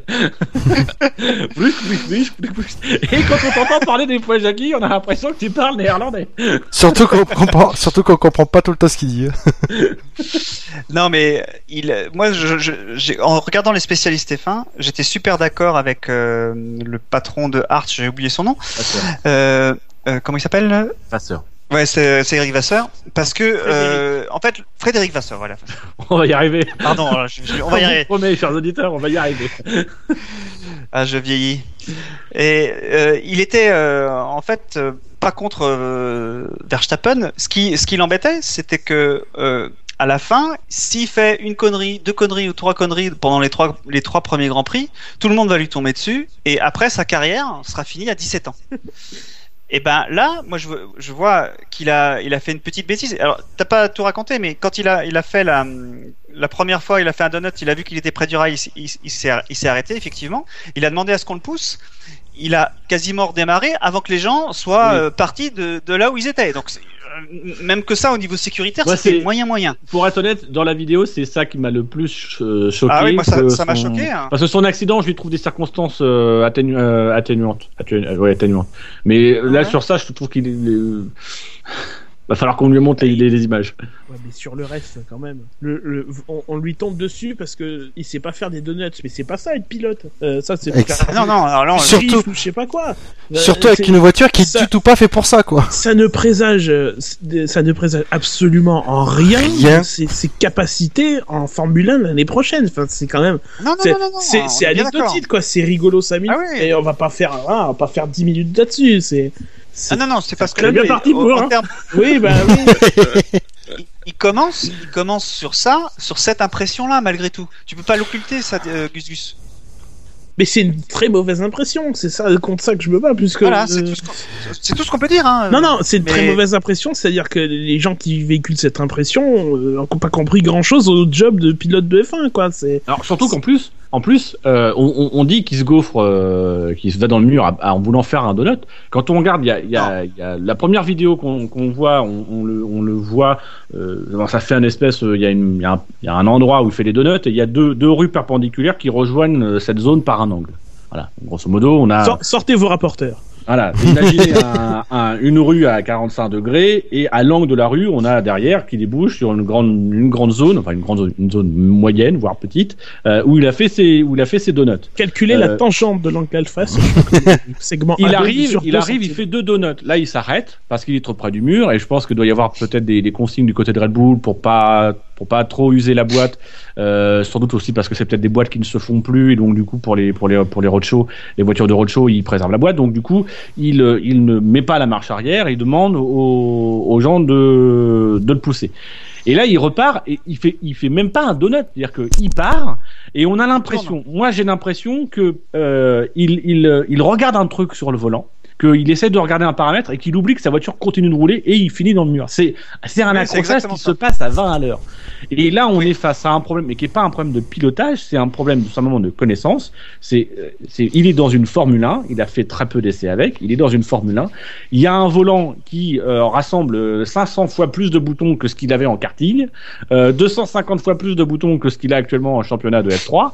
Euh, et je pense que voilà, c'est des procédures à assimiler et que c'était peut-être pas malin de la part de Red Bull de. Alors, on peut comprendre qu'il fallait créer le buzz, surtout que c'était à Rotterdam. Voilà, il fallait, il fallait Verstappen, mais c'était peut-être pas une bonne idée de le foutre dans des conditions à devoir faire des donuts dans des zones aussi petites, etc. Euh, alors que euh, voilà, il y a tout un tas de procédures de manipulation au volant euh, qui lui sont étrangères, qu'il doit apprendre, Et- même ne serait-ce que des que des signaux au volant qui peuvent le perturber ou quoi que ce soit. D'autant plus que, euh, il, tu le dis, il a fait des essais avec une Toro Rosso le- précédemment. Et là, en fait, euh, il y a une livrée Toro Rosso, mais en fait, la voiture, c'est une Red Bull de 2012. Je crois que c'est la RB8, hein, du coup. Oui. Euh, voilà, donc c'est pas la même voiture, c'est pas les mêmes procédures, c'est pas le même volant, etc., etc., quoi. Euh, que la Toro Rosso, si, si, c'est la même, c'est les mêmes volants, ça c'est sûr. À cette époque-là, oui. Euh, Je sais pas, je sais pas. C'est que, Euh, depuis cette sais. année qu'ils ont, c'est que depuis cette année que le volant a changé par rapport à, à Red Bull. Euh, cette année, les, les Toro Rosso, elles ont le volant avec, euh, type euh, McLaren avec euh, l'écran. Oui, non, mais dans la Red Bull, la disposition des boutons, de toute façon, c'est pas le même moteur, etc. C'est pas les mêmes cartes, c'est pas la même cartographie, la même gestion. Il y a, il y a des, il y a des paramètres qui sont identiques sur une voiture et pas sur l'autre. Ça m'étonnerait pas que le volant fasse partie des pièces que euh, dont les écuries doivent détenir la, la propriété intellectuelle, donc ce- euh, empêchant que euh, deux écuries différentes aient le même volant. quoi. L'écran en soi, c'est une chose, mais euh... voilà, c'est tout pour le cas Verstappen. Oui, ça suffit. Oui. Ouais. Oui. On ferme le suffit. dossier, messieurs, Oui. et on ouvre le dossier, euh, le dossier. Allez, euh, dites-moi, Euh, vous voulez gris ou McLaren. Gris, Gris. Gris. Donc on va, on va Alors- ouvrir, on va ouvrir le gros dossier McLaren. Camembert gris. Alors, le gros dossier McLaren, je vous donne les infos en vrac, vous reviendrez sur ce que vous voulez dans l'ordre où vous voulez. On a donc Martin Whitmarsh qui a quitté McLaren. Euh, Au revoir. euh, vraiment, officiel, c'était pas une blague. Sérieux? vraiment- C'est officiel, ça y est, c'est fait. Il, a, il avait déjà quitté McLaren, mais là il est venu chercher Attends. son carton. Tu veux dire qu'il est toujours vivant? Il est toujours vivant. Bienvenue, dans- bienvenue dans l'information des années 30 où l'information met trois mois à se propager. On a ensuite, euh, parce que Ma- Martin Whitmarsh quitte, mais euh, le carton de Jenson Button est peut-être déjà fait, et il se prépare déjà peut-être à aller le chercher puisqu'il n'a pas exclu la possibilité de, prendre sa retraite à la fin, de l'année. Euh, ce qui libérait une place, un baquet, euh, des baquets, on va en parler, on en reparle. Euh, Ron Dennis, on a lui-même parlé en, évoquant le fait que c'était difficile de convoiter des stars et que peut-être il faudrait peut-être pas travailler sur 2015 mais peut-être plutôt sur 2016 euh, voilà et à tout ça se sont greffées aujourd'hui des déclarations du, du patron de Honda qui, qui est confiant euh, de pouvoir euh, récupérer le, le moteur euh, Mercedes de de- de- d'être direct dans la dans, dans la course même s'il y a des bruits dans certains médias euh, des confidences internes qui font qu'il serait très loin de pouvoir prétendre euh, à concurrencer Mercedes en tout cas la première année Très bien. donc voilà en vrac je vous mets ça sur la table messieurs vous en faites ce que vous voulez Parfait. Camembert vert. je vais passer à Caterham Non. Ah, T'oublies encore que euh, Alonso pourrait être sur le marché aussi. On parlait d'Alonso Vettel. Alonso Vettel même. Oui. oui alors là, là il y a- il y a je Et refais le Hamilton, parce que ça fait partie des trucs que je voulais dire tout à l'heure, c'est que ah, c'est merde. parti, les gars. alors revenons sur Verstappen Revenons au gris. Mais euh, Non, non, non, mais euh, Parce qu'on a compris le truc, en fait, il faut l'interrompre. Et si on l'interrompt suffisamment il oublie de quoi on parle. Le, le contrat d'Hamilton, il est de combien d'années De 3 ans. jusqu'à fin 2015. on, on sait que c'est sûr que c'est de 3 ans Ah C'est pas 2 ans Ah, plus une De option mémoire, de mémoire, c'est deux, deux ans et une option, mais je, je pense que je pense que c'est une option qui est plus activée par euh, par l'écurie que par le pilote. Attends, j'appelle Lewis Ouais. pour confirmation. Parce que, euh, à sa place, euh, dans l'idée de négocier euh, avec, euh, avec Mercedes, euh, il faut qu'il ait la possibilité d'aller de, d'aller vers, vers McLaren. C'est obligé. S'il veut négocier correctement son statut de numéro 1, Ferrari. voilà, c'est c'est logique. Hein. Mais après, il Et peut donc, négocier euh, avec plein d'autres. hein. Il peut négocier avec Red Bull. hein. Euh, Si, si lui, il a le sentiment que Mercedes négocie avec Vettel, il peut très bien euh, aller tâter le terrain chez Red Bull en se disant, ça fera peut-être sortir, euh, ça fera peut-être sortir, euh, comment s'appelle, euh, Vettel. Enfin, je dis son nom. Ça fera peut-être sortir Vettel pour qu'il aille chez Mercedes et moi je récupère sa place. Je suis pas forcément trop perdant parce que même si euh, la voiture est derrière, euh, je pourrais tomber chez Ferrari ou McLaren où là je- vraiment je sais pas du tout dans quoi je tombe. Euh, voilà, il, il pourrait déjà prendre les devants. Sans forcément qu'il y ait une place. une chose qui est sûre, c'est que euh, McLaren Honda, euh, la voiture de l'année prochaine, euh, la- l'équipe de l'année prochaine va être très prisée. Donc les deux pilotes qui sont actuellement, Je suis pas sûr que je Ah, il y a beaucoup de pots, pots à casser. Hein. Une écurie qui est en reconstruction, le moteur dont on ne sait absolument rien pour l'instant. Euh, voilà, il reste sur deux voitures euh, moyennes, donc tu sais t'es pas, tu peux pas être ce certain, que, ce que, tu peux pas être que certain je que, ça c'est en que 2016, même Ce dès, que je dès veux dire, c'est que 2015. tant, tant que la, les, pilotes ne seront pas décidés chez McLaren, le marché ne bougera pas. Oui. Parce que c'est c'est les chaises musicales qui vont commencer avec McLaren. Pour moi. hein. Comme à une époque, c'était chez Ferrari, euh, après c'était chez Red Bull. Enfin voilà, ça, change, mais euh, j'ai plus l'impression qu'aujourd'hui, euh, celui qui décide, bah, en termes d'équipe, pas en termes de pilote, mais en termes d'équipe, je pense que c'est plutôt du côté de que ça va commencer par, McLaren. Oui, d'accord, mais c'est autre chose de dire que le baquet McLaren va être prisé. C'est juste que McLaren va essayer de choisir ses pilotes, alors que les pilotes sont pas forcément attirés par McLaren. Hmm. Ils seront attir- attirés par euh, la légende de McLaren plus que par le potentiel que ça représente euh, maintenant, Ah, ça, par sûr. rapport au risque que ça représente. C'est vrai que moi je vois pas Vettel Ah. chez McLaren. Après, faut pas oublier une chose, c'est quand même que c'est Honda qui pousse pour avoir un super top pilote. Donc, euh, peut-être que McLaren ne sont pas ultra- tout à fait euh, en ligne avec cette politique en disant on va plutôt construire sur le moyen terme parce qu'ils sont justement en reconstruction en disant on on cherche pas à avoir euh, des, des, résultats, des, des résultats euh, tout de suite mais euh, pas garantis mais plutôt des, de, se reconstruire pour avoir des, résultats sur la durée. Euh, après, Bah, dans ce cas-là, c'est vite fait. Il faudrait qu'il valide Magnussen et puis un autre pilote. Oui, mais le problème c'est que Honda, d'après les rumeurs qu'on a entendu dire d'il y a quelques mois, le vu ce que mettrait Honda l'investissement de ce serait on disait de 100 millions de dollars par an. Voilà. Euh, c'est tu peux pas tu peux pas dire euh, à Honda euh, on fait ce qu'on veut. Et Si puis t'as tu- Van, Do- Il y t'as a Van Dorn aussi. Il y a, il y a peut-être aussi un côté, euh, il, y a, y a Van Dorn, mais il y a peut-être aussi du côté de Honda aussi un côté euh, investissement. C'est-à-dire que peut-être que pour le moment Honda n'a pas mis beaucoup d'argent, mais que s'ils avaient un top pilote, ils voudraient bien mettre plus.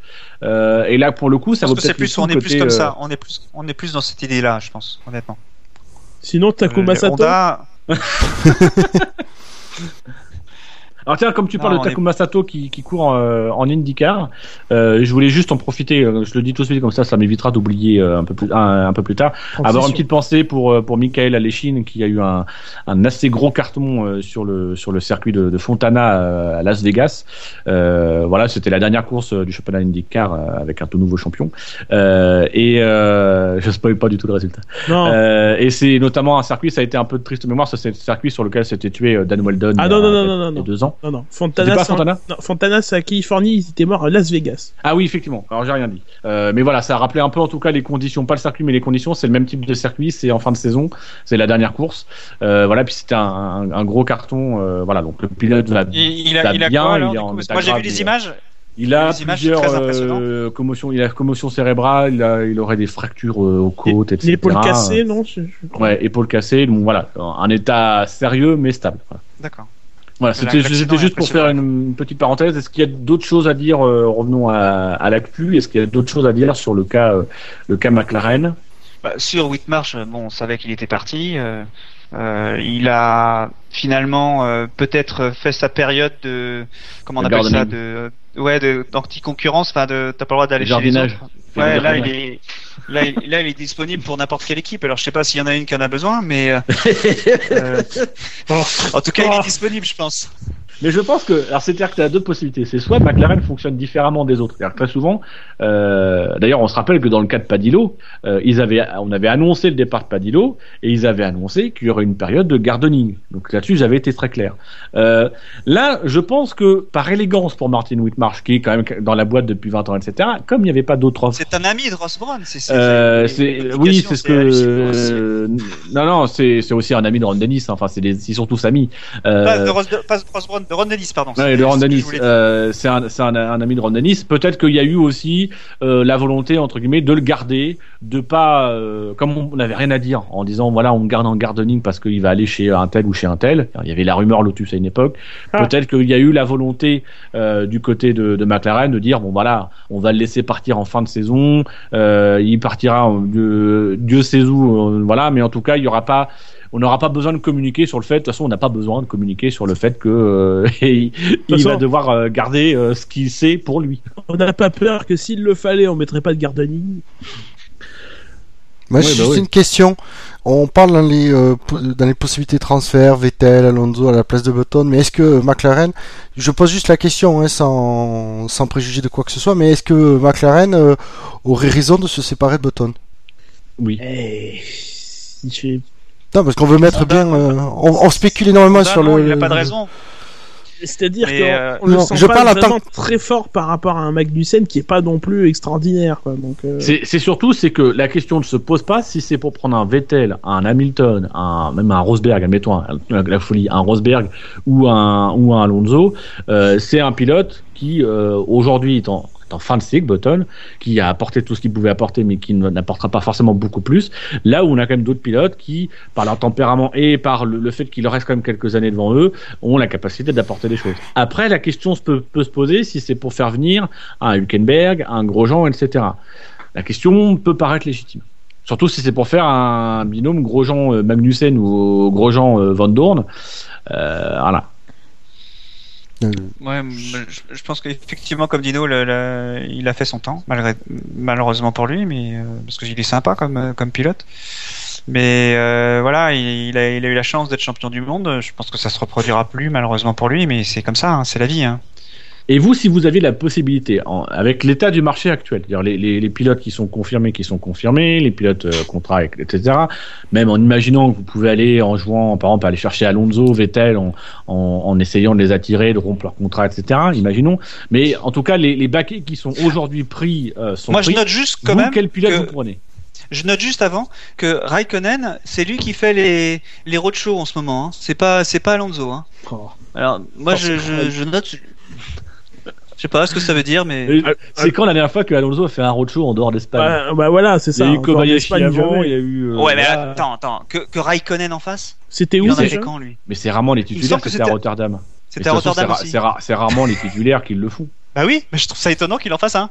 Bah, Surtout, là, on lui a demandé d'en faire un, parce que. surtout, voilà, surtout. Euh, Il avait quelques Surtout, colis à récupérer à Amsterdam, c'est tout. Ouais, Peut-être ça. ouais. Et qui profitait qu'il y a un camion pour, un- pour le remplir.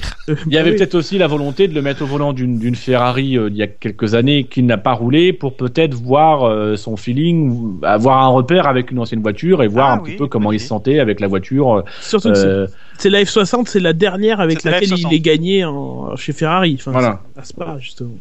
Donc peut-être effectivement pouvoir avoir un, un petit feeling, même si c'est pas grand-chose. Ouais. Mais, mais donc vous, si vous aviez la main sur le, si vous étiez patron de McLaren, en l'état des forces dans présence aujourd'hui, qui vous metteriez dans les deux baquets McLaren pour la saison prochaine? Alonso Grosjean. Pareil. Si vraiment on rêve, euh, tout ça, ouais. Tu reconstituerais le, le binôme de 2009 Bah oui.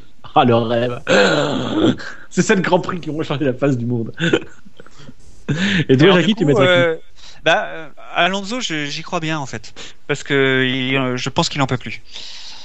Euh, Et à côté Par contre, Il va devoir Bah, se- changer vois de pas coupe de cheveux, par contre. Et de casque. C'est pas le problème. Euh, par contre, je vois pas Grosjean à côté. Euh, tu mettrais qui Pérez. euh, Van Dorn, je vois bien Van Dorn, moi. Et l'autre qui vire Magnussen. Ouais, les deux, tu vires les deux. Il est pas en tête en plus du GP2 Van Dorn. Non, Il est en GP2 mais Oui, il est en GP2. Ouais, il est en oui. GP2 et il a, il a été annoncé comme quoi il allait, re- il allait rempiler pour l'année prochaine. Donc a priori, ce serait pas lui, mais Ah, c'est quand même un échec pour Van Dorn.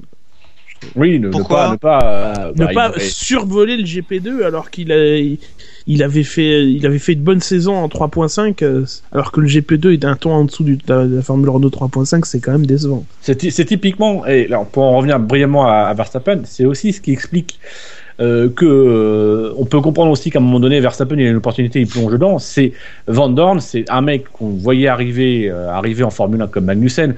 Euh, il faut avoir le, faut arriver au bon moment dans la bonne voiture. Euh, et voilà. Et c'est vrai qu'on peut, c'est Vettel qui disait ça, on peut difficilement reprocher à Verstappen. On lui propose un baquet en Formule 1, il sait pas si l'occasion va se représenter. Certes, aujourd'hui, il a une bonne réputation.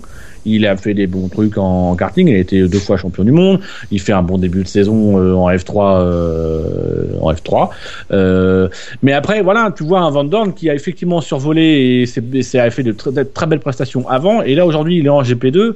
Et euh, sauf, j'ai envie de dire, c'est plus ou moins sa dernière opportunité cette année de, de- d'être promu dans une écurie de Formule 1, parce qu'après il va devenir ces pilotes qui végètent en GP2 et qu'on voit jamais, comme un Robin Fringe, euh, qui est un très bon pilote, mais qui euh, qui a raté le coche, quoi. Et puis sur le chat, on nous parle de, justement du leader du GP2 qui est Julian Palmer, mais Julian Palmer, si mes souvenirs sont exacts, ça fait déjà quelques années, effectivement, il est fait partie de ces gens qui végètent en GP2 et qui finissent par réussir, par réussir, parce qu'ils ont l'expérience du GP2 et qu'au final, ils en sont à 60, 70 courses, donc ils connaissent parfaitement la mécanique, mais, mais, mais voilà, par rapport à, à des Hamilton, des Kovalainen, des Rosberg, etc., qui ont tout de suite performé en GP2, malheureusement, ne tiennent pas la comparaison.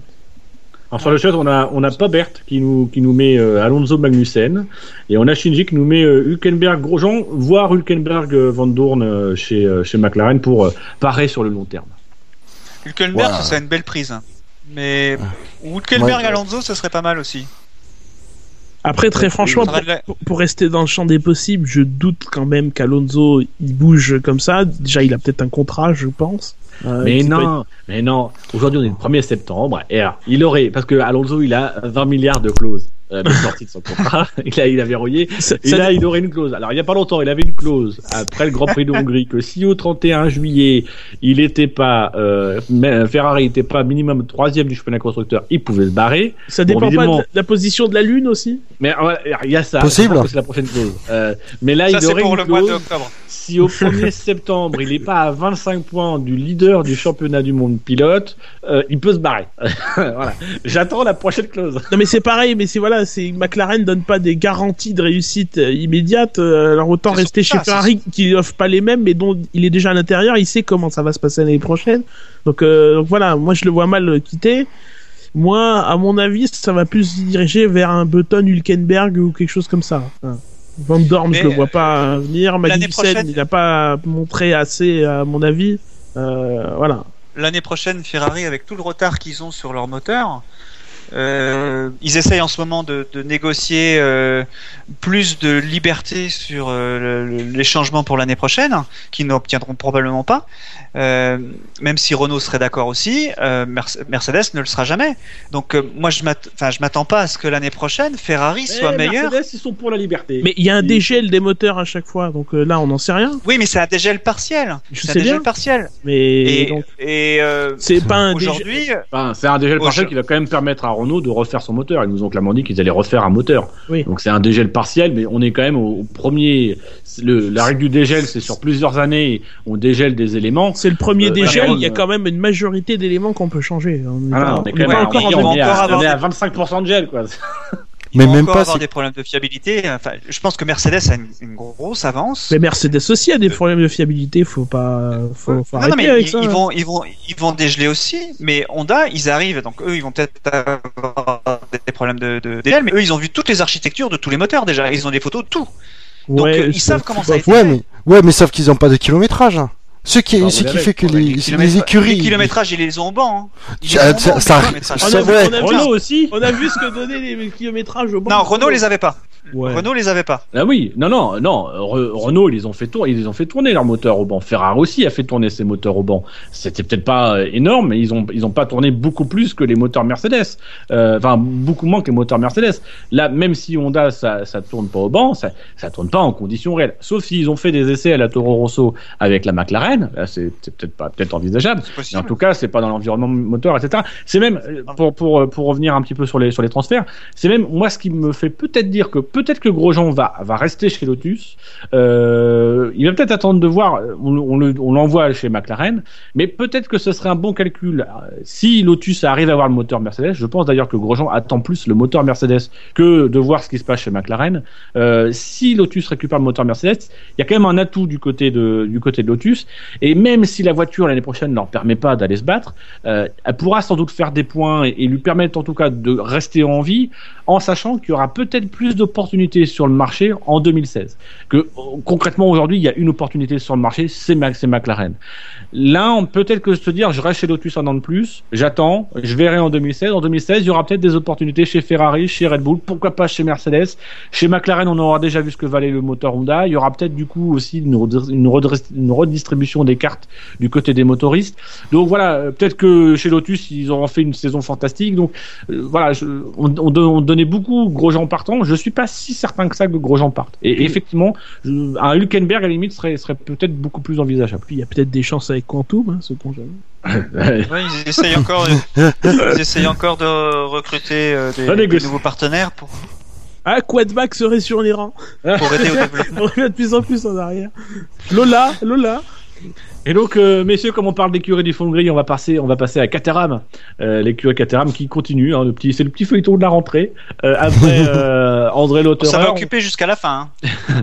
André, après André Lauterer, donc qui, qui est revenu sur son expérience. voilà, il était très satisfait. Il, il a fait des déclarations, des comparatifs, notamment par rapport avec les les les, les LMP1 d'endurance. Euh, mais il a dit que lui, il était prêt, qu'il était prêt à réfléchir, en tout cas, à prolonger l'aventure avec Caterham.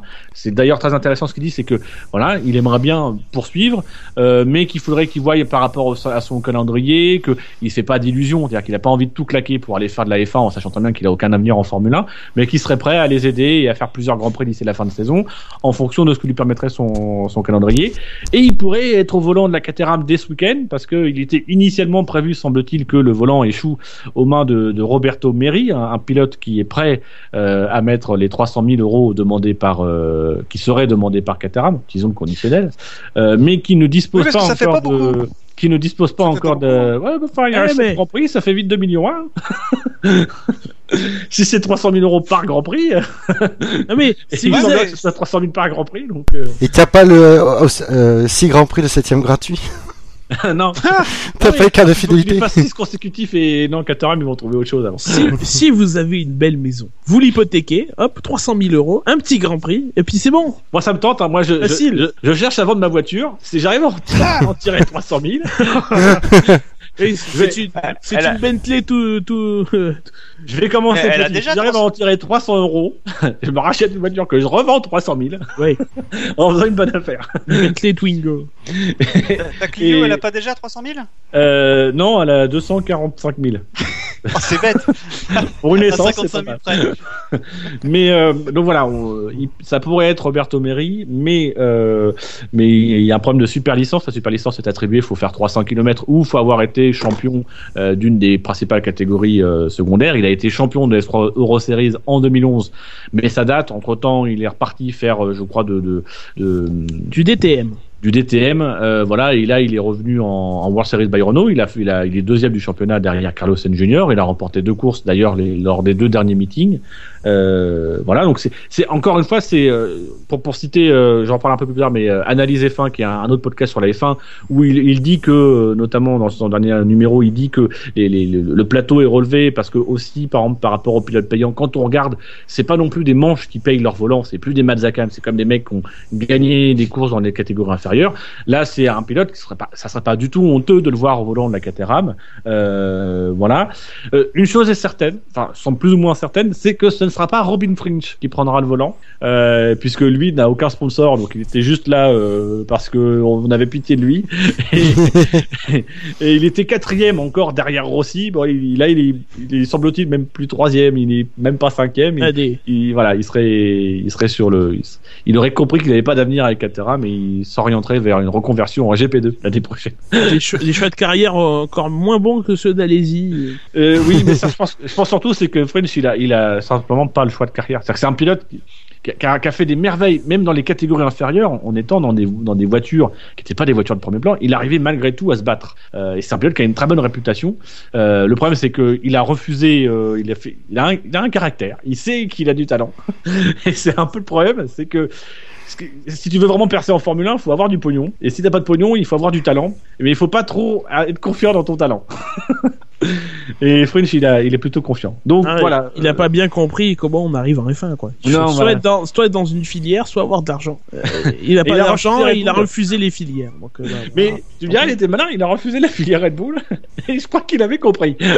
Oui, remarque, il a gagné 3 ans dans l'affaire. Il ira, il ira au Mans, il ira en IndyCar, mais il fera pas, voilà, il fera pas de F1. quoi.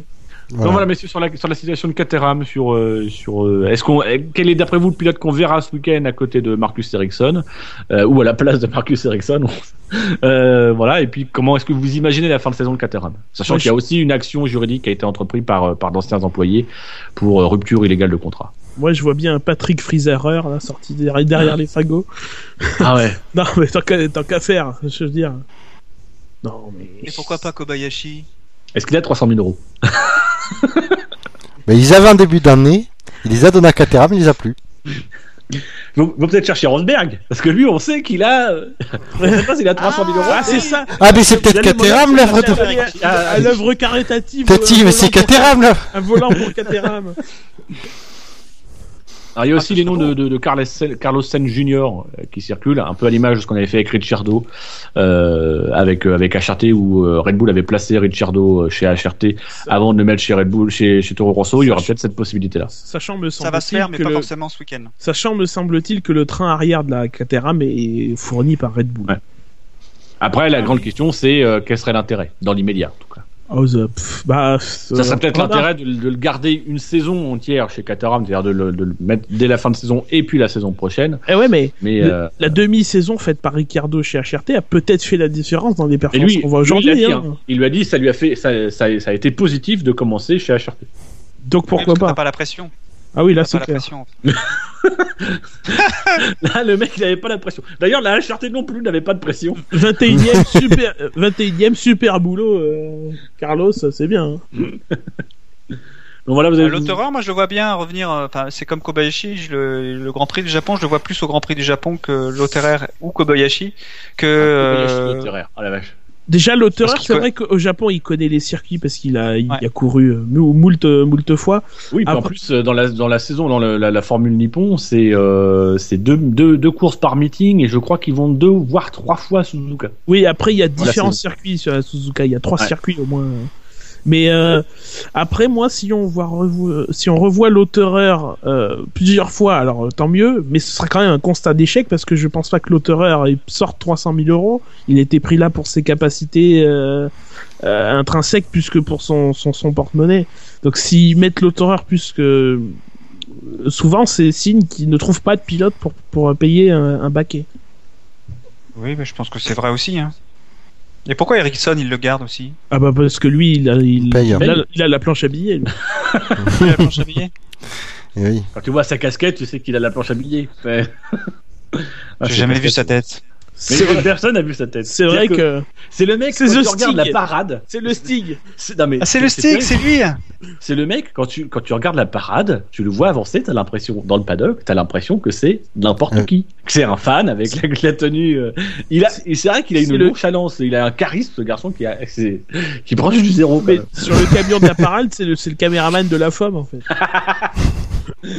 En parlant de parade, ça fait partie aussi des choses que je voulais dire tout à l'heure sur Hamilton. Alors. Oh, punaise. Euh, nous allons avancer. Pardon, euh.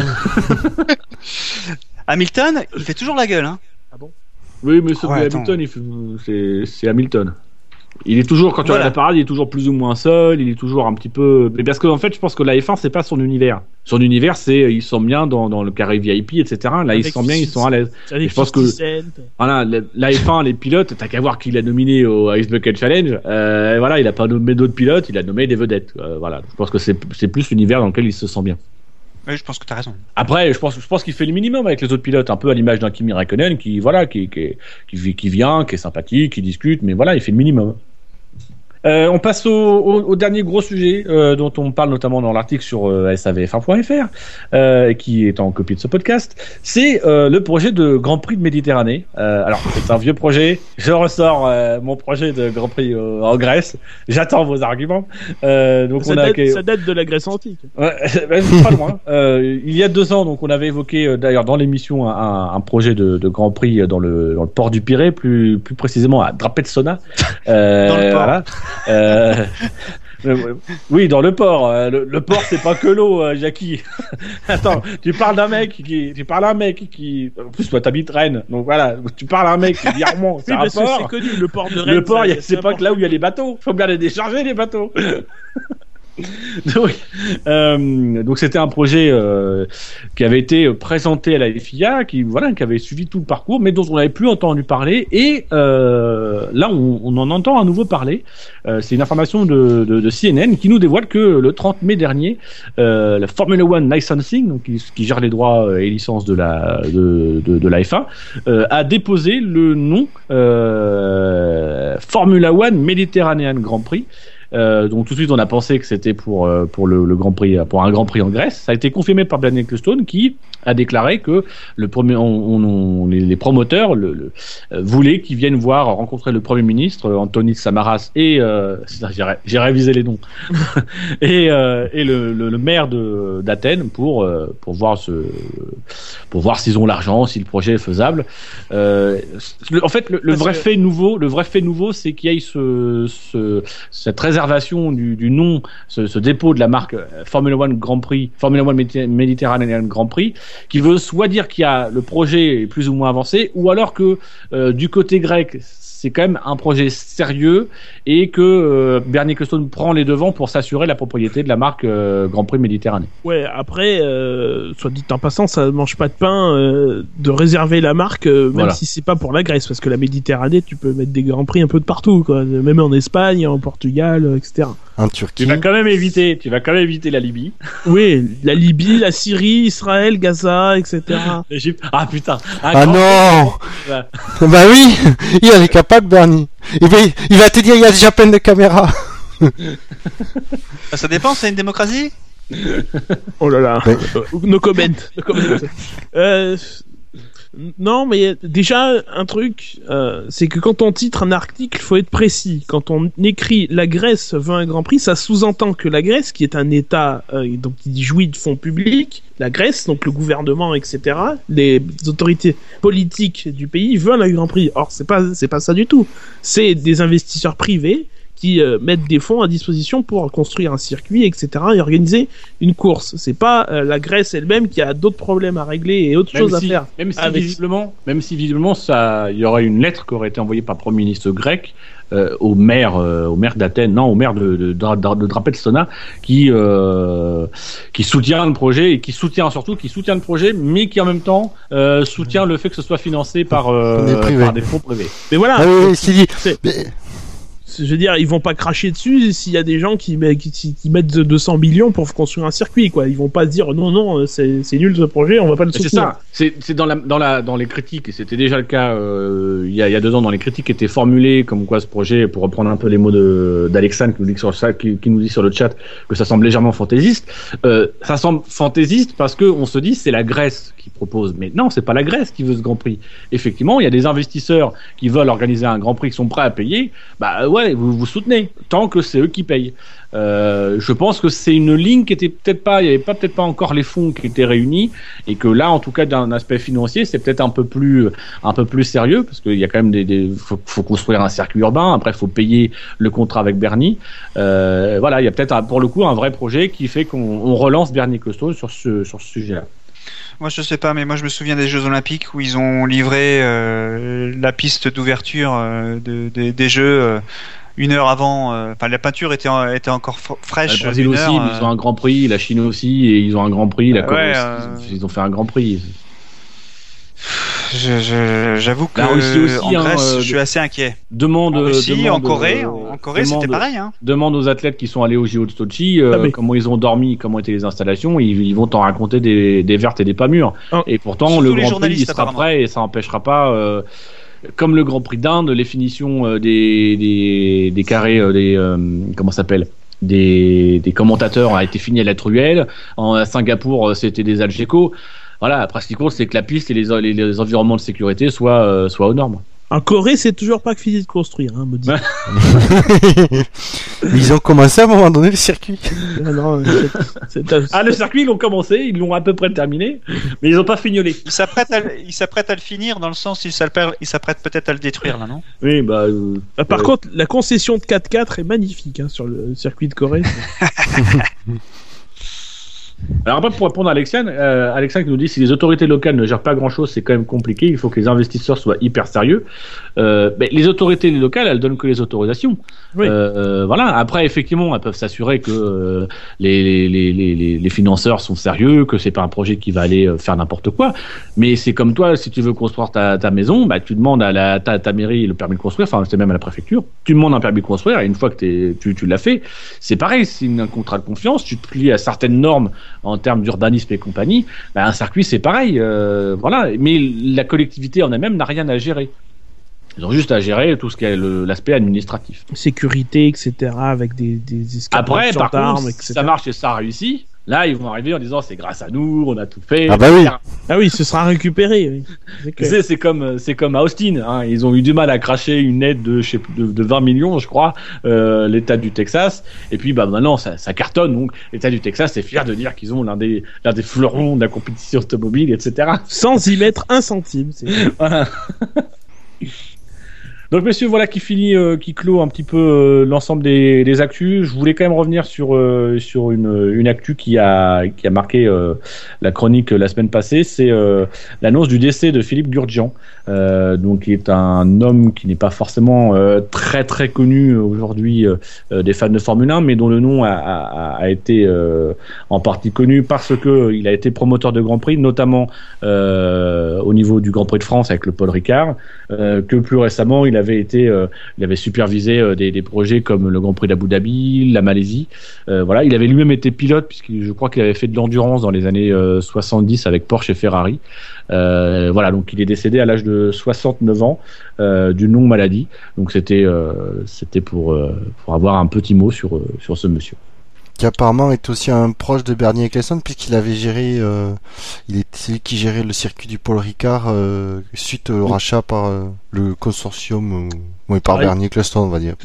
Façon, on faisait souvent appel à lui euh, pour sur souvent sur euh, beaucoup de grands prix. Que c'était à, Bahreïn, à un moment où le, le projet partait un peu à volo. Voilà, il était là, euh, il était envoyé par Bernie pour recadrer un peu les choses, etc. C'est un peu, c'est un peu le pendant d'Herman Tilk, c'est-à-dire qu'Herman il est dans la conception et lui il est plus dans la gestion des des des des, comment s'appelle des des projets. On, peut penser par exemple que ce qui a manqué au projet de New York, qui euh, est, mort et enterré, euh, Bernie Ecclestone l'a dit maintenant. euh, ce qui a manqué, c'est un, homme comme Gurdjian, un homme de confiance qui est capable de mobiliser de l'argent, qui connaît aussi ce que ça implique un Grand Prix de Formule 1. Là où à New York, c'est Léo Indory Jr. qui l'a fait, même s'il a des habitudes. La F1, c'est quand même quelque chose de particulier. Voilà, c'est peut-être ce qui a manqué à la réussite. C'était, voilà, c'était un peu le pompier des, grands prix qui ont du mal à se à se lancer ou dont on veut s'assurer qu'ils ont un enjeu. À Abu Dhabi, il était là dès le début parce que c'était un grand prix qui avait un enjeu euh, diplomatique et, euh, et financier pour la F1 qui était extrêmement important. Oui, et puis je pense qu'à Abu Dhabi, ce genre de truc, euh, c'est plutôt la mentalité, j'ai envie de dire, c'est on veut on veut vraiment que ça marche, donc dites-nous, ils vont voir Bernie, dites-nous qui on a besoin de prendre, lui, bon mais ok, on l'engage, hop, et le projet roule. c'est les autres, c'est on va essayer, non, on va y arriver, et puis finalement ils n'y arrivent pas, on peut avoir de l'aide. Bizarrement, il avait rien à voir dans les projets de Grand Prix de Corée, d'Inde. Ouais, on va- Tunisie peut-être aussi. Ben, on voit où ça, ça fait. Pas Tunisie, Turquie. Euh, on voit où ça en est, où ça en est maintenant. Alors messieurs, euh, après cette, euh, cette nouvelle, je vous donne l'opportunité de, de nous donner votre citation de la semaine, une citation en rapport avec l'actu qui vous permet de développer un petit point d'actu qui nous aurait échappé. Qui veut commencer? Ça y est, voilà, j'en ai une. J'ai fait, mes devoirs pour une fois. Et donc c'est euh, une citation du responsable du hum, compétition de chez Honda, Yasuhisa Arai, qui a dit. euh, avec l'accent. Avec l'accent, sinon je te mets à ta gueule. Ah, j'ai pas, j'ai pas l'accent. Ah c'est vrai, il a euh, un ta gueule Bon, ça passe. Et tu l'as pas utilisé Réessaye, réessaye une fois et tu verras. Réessaye une fois et on verra. Ya- Yasuiza Arai. C'est mieux. Putain, il me fait bosser. C'est... Attends que j'ai un ta gueule, attention. Euh, bah, je l'utiliserai pour Jackie, pour Jackie quand même, c'est pas grave. Euh, donc il parlait de la donc il disait effectivement que euh, en 2015 euh, McLaren avait avoir l'exclusivité de leur moteur mais que dès 2016 ils étaient prêts à avoir des des fournir d'autres clients. Et donc il dit à, à, à propos du moteur il dit que dans les prochaines dans les deux prochaines semaines ils vont faire des simulations et que le vrai test en réel serait au début de la- de l'année prochaine euh, sur piste, c'est très semblablement à GRS. Et c'est là la deuxième partie de la situation qui compte, c'est euh, ce sera très certainement la première fois que le- que l'on montrera la voiture entière, entière, le moteur Honda et le châssis McLaren, la Honda McLaren. Ah ouais. Hmm. Alors qu'on sait très bien qu'on dit toujours le nom du châssis après le nom du moteur quand on cite une voiture. On Ouah. sait toujours été McLaren Honda, ça a que toujours été. euh, un châssis Honda et un moteur McLaren Mais-. Non, mais mais- c'est la façon de tout de suite mettre le Honda devant, quoi, qui. Oui, mais c'est ce qui faisait. Oui, je pense que c'est de la communication, mais. Parce que pendant très longtemps, Williams BMW s'est appelé BMW Williams. Ça, ça, enfin, c'était pas mis en avant pa- parce que évidemment dans les incrusta- incrustations de la FOM et le règlement de la F1 obligeant à mettre le nom du châssis avant le nom du moteur, mais l'écurie, euh, le nom de l'écurie et d'ailleurs le nom de domaine aussi à l'époque était BMW Williams et pas Williams BMW. Après, ça, sera- à mon avis, c'est plus anecdotique qu'autre chose et une tentative Ça de faire passer Je- Honda devant McLaren. Je doute bien que c'était juste parce que c'est le, il bosse, que c'est, euh, il bosse pour Honda et que, euh, il se devait de mettre le Honda devant. Mais c'est juste que quand je l'ai lu, ça m'a fait sourire. être- Point ça peut barre. très bien, le nom de l'écurie, ça peut très bien être Honda, McLaren, Honda. Hein? Bah oui. Oui, bon, tu vas me dire, on avait eu déjà. Si, si- non, mais s'ils sont. BMW, sont, euh, Sauber, Ferrari, euh, Dalla. Non, mais non, mais, non, c'est mais, non, non, ça, ça peut être, ça peut être, si, si Honda est le sponsor titre de McLaren, ça peut être Honda, McLaren, Honda. mais ça n'a aucune, ça n'a aussi aucun, pardon, ça n'a, c'est sans queue ni tête. Autant, autant dire Honda McLaren et pas Non, mais c'est, de Honda non, mais derrière. c'est, c'est, ça sera le nom, entre guillemets, le nom euh, complet de, de l'écurie. Non, le nom sûr reste- complet, ça s'appelle Oui. Honda McLaren, c'est tout. Je sais pas pourquoi tu rajoutes des complications. Mais non, mais ce que je veux dire, c'est que ça peut être Honda parce que Honda est sponsor titre. Oui, j'ai bien compris, mais pourquoi tu dis Honda McLaren Honda? Mais pas pour, pour vous faire comprendre que c'est côté. Mais tu nous prends pour des cons, euh. mais c'est incroyable, mais ta gueule, voilà. Suivant. Bah, je vais en Ah bah, ça veut dire que je l'ai-. Ça veut dire que je l'ai évité le ta gueule. Oui, oui. Vas-y, fais ta citation. Alors, ma citation, c'est une citation de d'Herman Tilke, on en parlait tout à l'heure. Ah merde. Euh... ah non, c'est déjà Dino revient! Et j'ai trouvé intéressant parce que bon, c'est, euh, on, on l'entend assez peu souvent et et euh, il dit donc beaucoup de gens me demandent pourquoi mes circuits ont de si longues lignes droites. Alors, premièrement, c'est bon pour la F1, donc ça on peut en juger. Hein. Mais ces circuits ont aussi besoin de faire le plein toute l'année. Et quand des clients payent pour des journées circuits, ils veulent ressentir de la haute vitesse. Le plus facile pour eux, c'est d'aller vite en ligne droite. C'est aussi pourquoi nous le faisons. Donc c'est un aspect qu'on n'avait pas, enfin, que, auquel j'avais pas pensé au moment où j'ai lu ce- cette interview, parce que justement, et effectivement, tous les circuits, notamment tous les circuits anglais, les circuits, euh, il y a toujours des journées circuits qui, qui ont lieu là-bas.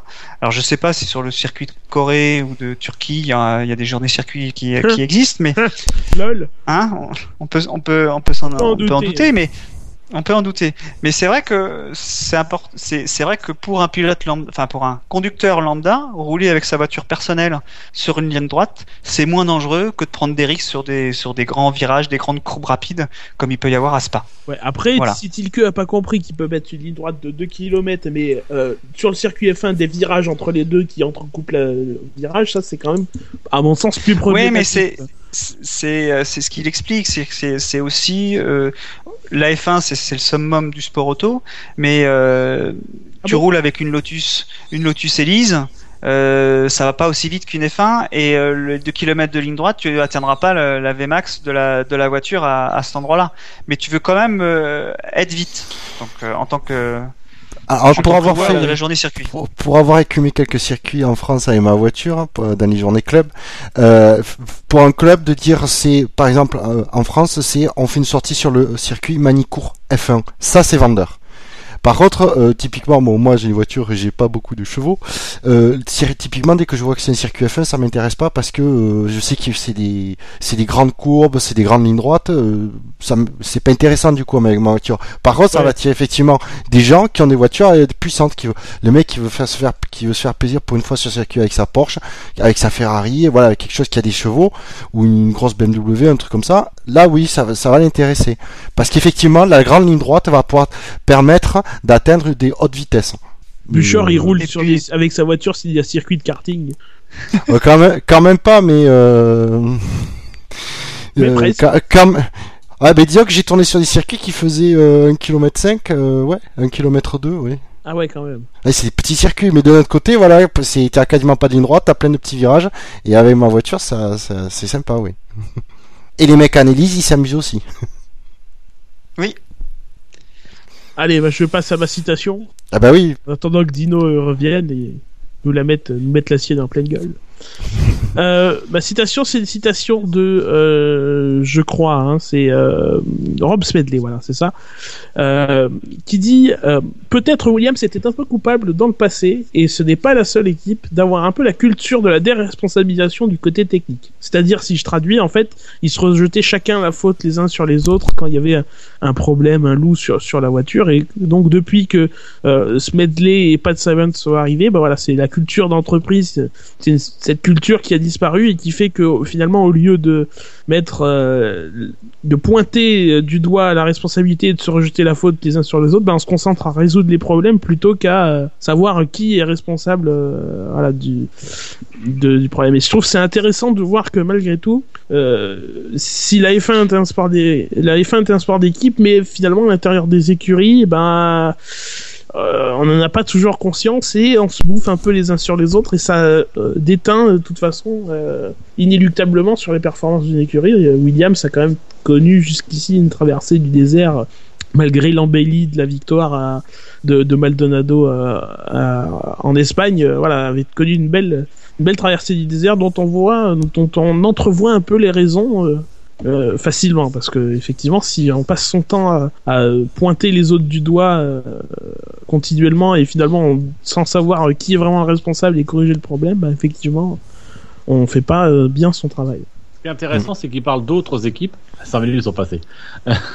c'est qu'il parle d'autres équipes et, et que ça fait un, un peu écho aux, aux récentes déclarations de euh, de ah euh, de Marmorini. Euh, sur sur Ferrari. Et Spedley était chez Ferrari. Donc il y a peut-être aussi le- la manière de dire euh, un peu lui aussi de d'aller dans le sens de Marmorini en disant euh, euh, voilà cette culture elle est, elle est chez Williams mais elle, elle est, elle est aussi chez Ferrari.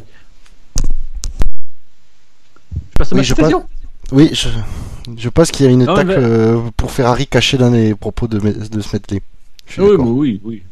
Et donc, Dino Et donc, euh, moi, c'est une citation de, de, de BMW euh, en DTM. c'est pas, c'est pas quelqu'un, visiblement, c'est soit Twitter, soit, euh, euh, soit, euh, soit un communiqué. Voilà, c'est. Je suis désolé, c'est un. un- J'ai été chercher ma, ma citation sur Next Gen Auto, donc du coup, Oh j'ai pas la source, la source. Mais, euh, c'est j'ai fait un peu dans l'urgence. Euh, c'est la citation suivante. Et qui Kovalainen va profiter de ses essais pour se faire une première idée de la BMW M4 de DTM. Euh, voilà, juste pour me, me réjouir de voir euh, Kiko Kovalainen retrouver la compétition et, et faire ce qu'il aurait dû faire il y a quelques années déjà. aller en DTM, se faire plaisir au volant d'une voiture et montrer ce dont il est capable. Euh, et voilà, et je, je pense qu'il va faire de, de bonnes choses en DTM. Tout ça pour Caterham- Il a pas 300 000 euros lui? Cataram, c'était pas une, c'était pas une voiture de TM qu'ils avaient? Ah merde, non, c'était une F1. C'était une voiture de D. Hein, c'est une Caterham de route. Alors messieurs, avant, de- avant de nous quitter, j'avais envie. Euh... Attends, avant, avant, avant que ton envie, moi j'ai une petite, une petite devinette Ça de dépend. S'il a envie d'aller pisser, il faut qu'il aille pisser. euh, Non, non, non, non. Vas-y. Je voudrais, ça, vou- voudrais que vous me deviniez qui a dit ça. Alors c'est à propos de Ver- Verstappen. S'il a du talent, il doit essayer. Je ne vois pas pourquoi il devrait y avoir un âge limite. Peut-être que moi aussi je devrais essayer de revenir. Verstappen. Lionel Jospin. Non, Non, euh... alors, Barrichello. Non, non, non, Ah, non, non, Oui, c'est je- pas Belmondo. C'est pas, pas- c'est, Hein pas Belmondo non, Helmut. Allez-y. non, non, non. Euh, on se rapproche des âges, hein, en tout cas. Villeneuve. Frenzen. Non, là, on s'éloigne de l'âge, là. Ah, non. Ah, c'était, c'était plutôt d'Helmut Marko, du coup? Plutôt vers Helmut Marko, ouais. D'accord. Euh, Niki Loda. Prost Non. Non. Alors, euh, Horner. je pense qu'on doit être- on se rapproche encore avec Niki Loda, mais pas avec Prost. James Hunt. Oh. Euh, Peut-être bientôt, mais pas encore. Watson Coulthard. Non. Berger. Ah non, on Non. se rapproche avec Niki Loda. Ah non, Euh, stagiaire. Euh, Stewart. non. C'est un, ça a été un patron d'équipe aussi. Euh... Alors c'est pas Jack Brabham. Ça aurait pu il y a Non. quelques mois. Bernie. Bravo Ah oui On se rapproche avec Helmut qui Marko, sérieux Oui, Bah, on se putain. on se rapproche, Il-. Marco, il a la moitié de l'âge de Bernie. Ah, euh, Mathusalem, oui, on se rapproche. bah, Bernie, Mathusalem, tu sais kiff kiff. Mais c'est c'est marrant qu'ils disent euh, qu'il devrait essayer de revenir, parce que c'est vrai qu'il a, il a, il a la taille Il pour euh, rentrer dans une F1. Ouais, il a Il le est pas gabarit. grand, il est, il est tout mince. Voilà, c'est Par, marrant. par contre, il va falloir qu'il fasse un peu de muscu. Ouais, surtout sur le coup, ouais. Sur, sur le. euh, Non, tu, tu l'as pas dit que euh, la prononciation espagnole? Non. Non. Je préférais m'en assurer. Et donc on est d'accord que maintenant chacun édite le conducteur comme il veut, du coup. oui, tout à fait. C'est- une nouvelle règle. Intéressant. Et donc, messieurs, pour finir, avant de, avant de clore cette émission, je, je voulais, euh, euh, je crois que c'est Buchor qui avait regretté que ça ne se faisait plus. Et je pense que l'opportunité se présente cette semaine de le faire. Euh, Ah. Je voudrais vous proposer un, un petit sondage. Ah oui, oui. Ah, yes. un, un petit sondage. La question, on est obligé. Euh, nous ne connaissons pas encore la sanction officiellement euh, qui a été infligée à Nico Rosberg. Euh, quelle a pu être la sanction infligée à Nico Rosberg? Alors, Une fessée 44, 44 fessées, parce que c'est le numéro d'Hamilton. Ah oui, voilà, 44 essais. Hmm, Qu'est-ce qu'on pourrait trouver d'autre? Écrire au tableau qu'il ne doit plus euh, toucher Hamilton 44 fois Non, ça, tu n'as pas le droit, Jackie. Tu n'as pas le droit d'utiliser des blagues qui sont dans des images. qui circulent Ouais, sur je vais l'envoyer. Tu n'as pas le droit. Je vais la mettre pour le chat.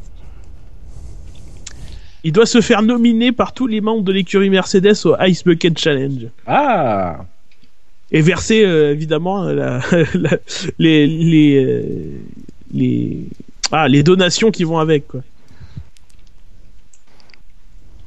Ensuite, euh, Hmm, C'est un peu une- Prendre le coiffeur de d'Hamilton. C'est dur. Mais non, c'est une vraie punition, ça. Ah bah oui, c'est une vraie punition. Ah bah, C'est pas le but du jeu.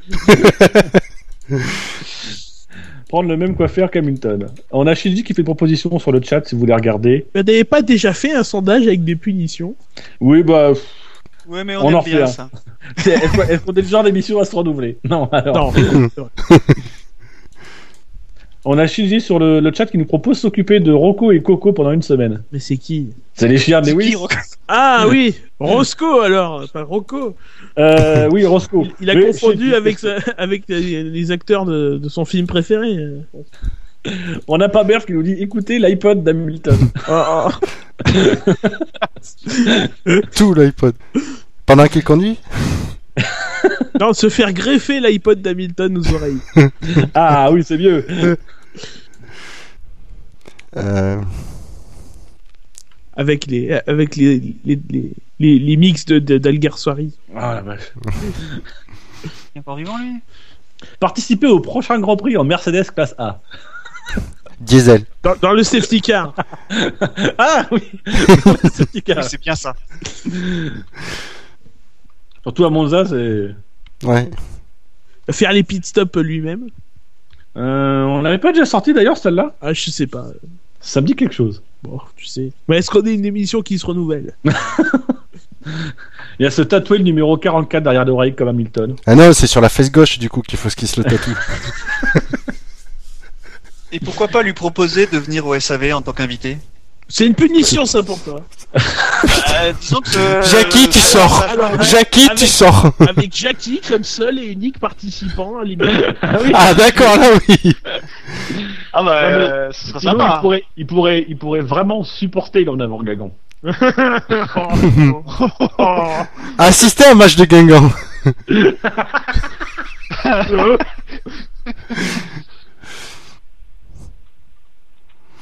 On en est à 7 réponses, messieurs. Ah, Euh, 3 on de plus. Est-ce que, est-ce que je compte celle, euh, celle de Jackie? Moi, j'ai un peu peur, celle de Jackie du SAV, c'est que ça gagne. Parce que ça parle du SAV, quand ça parle du SAV, ça gagne. Ouais, ouais. non, non, non, non. Jamais passé. C'est pour Jackie. Bon, après, ça parle Ah de non. Jackie, donc... Euh... Ouais, voilà. Ah, on peut que pas. c'est vraiment le SAV Est-ce qu'on a le droit à l'humour noir? Euh, euh, euh, ça dépend. Noir et Lewis Hamilton, moi, j'ai un peu peur. Non, non, sur, sur lire-. Lire tous les articles de F1i. Non, ça, ça, ça, c'est pas une punition. C'est un ça, crime contre l'humanité. tu peux pas infliger ça, quand même. Un crime de lèse-journalisme. Donc, tu voulais proposer quoi, Jackie? Vas-y, dis, balance. Oh, j'ose pas, hein, j'ose pas, c'est vraiment. Bah, mais là, mais... propo- Écris-la nous sur. Skype, on... Oui, voilà. les gens entendront notre réaction.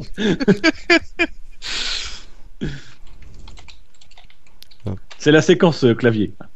Ok j'ai fait le Christian Clavier, mais personne. Ah ouais. Euh... Si, si, percuté, mais. Ouais, là, là, là, Jackie, c'est quand même très limite.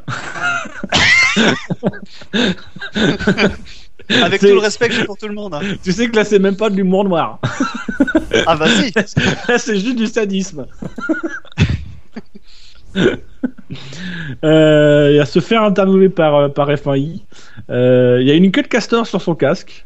Bon. Nettoyer les trophées d'Hamilton. parce qu'il y en a pas trop à, à nettoyer. non, puisqu'il les a pas gardés. Euh, Il a pas gardé les originaux, mais il en a une copie. hein. Ah. Qu'est-ce qu'il pourrait avoir d'autre? Il, nous manque- il nous en manque deux.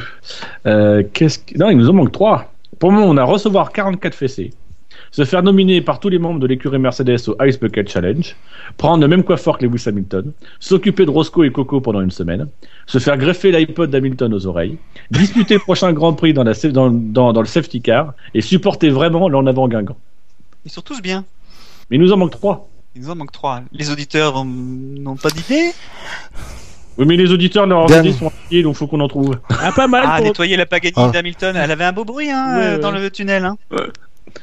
Ça se nettoie pas une Pagani. Quand c'est sale, t'en rachètes une autre.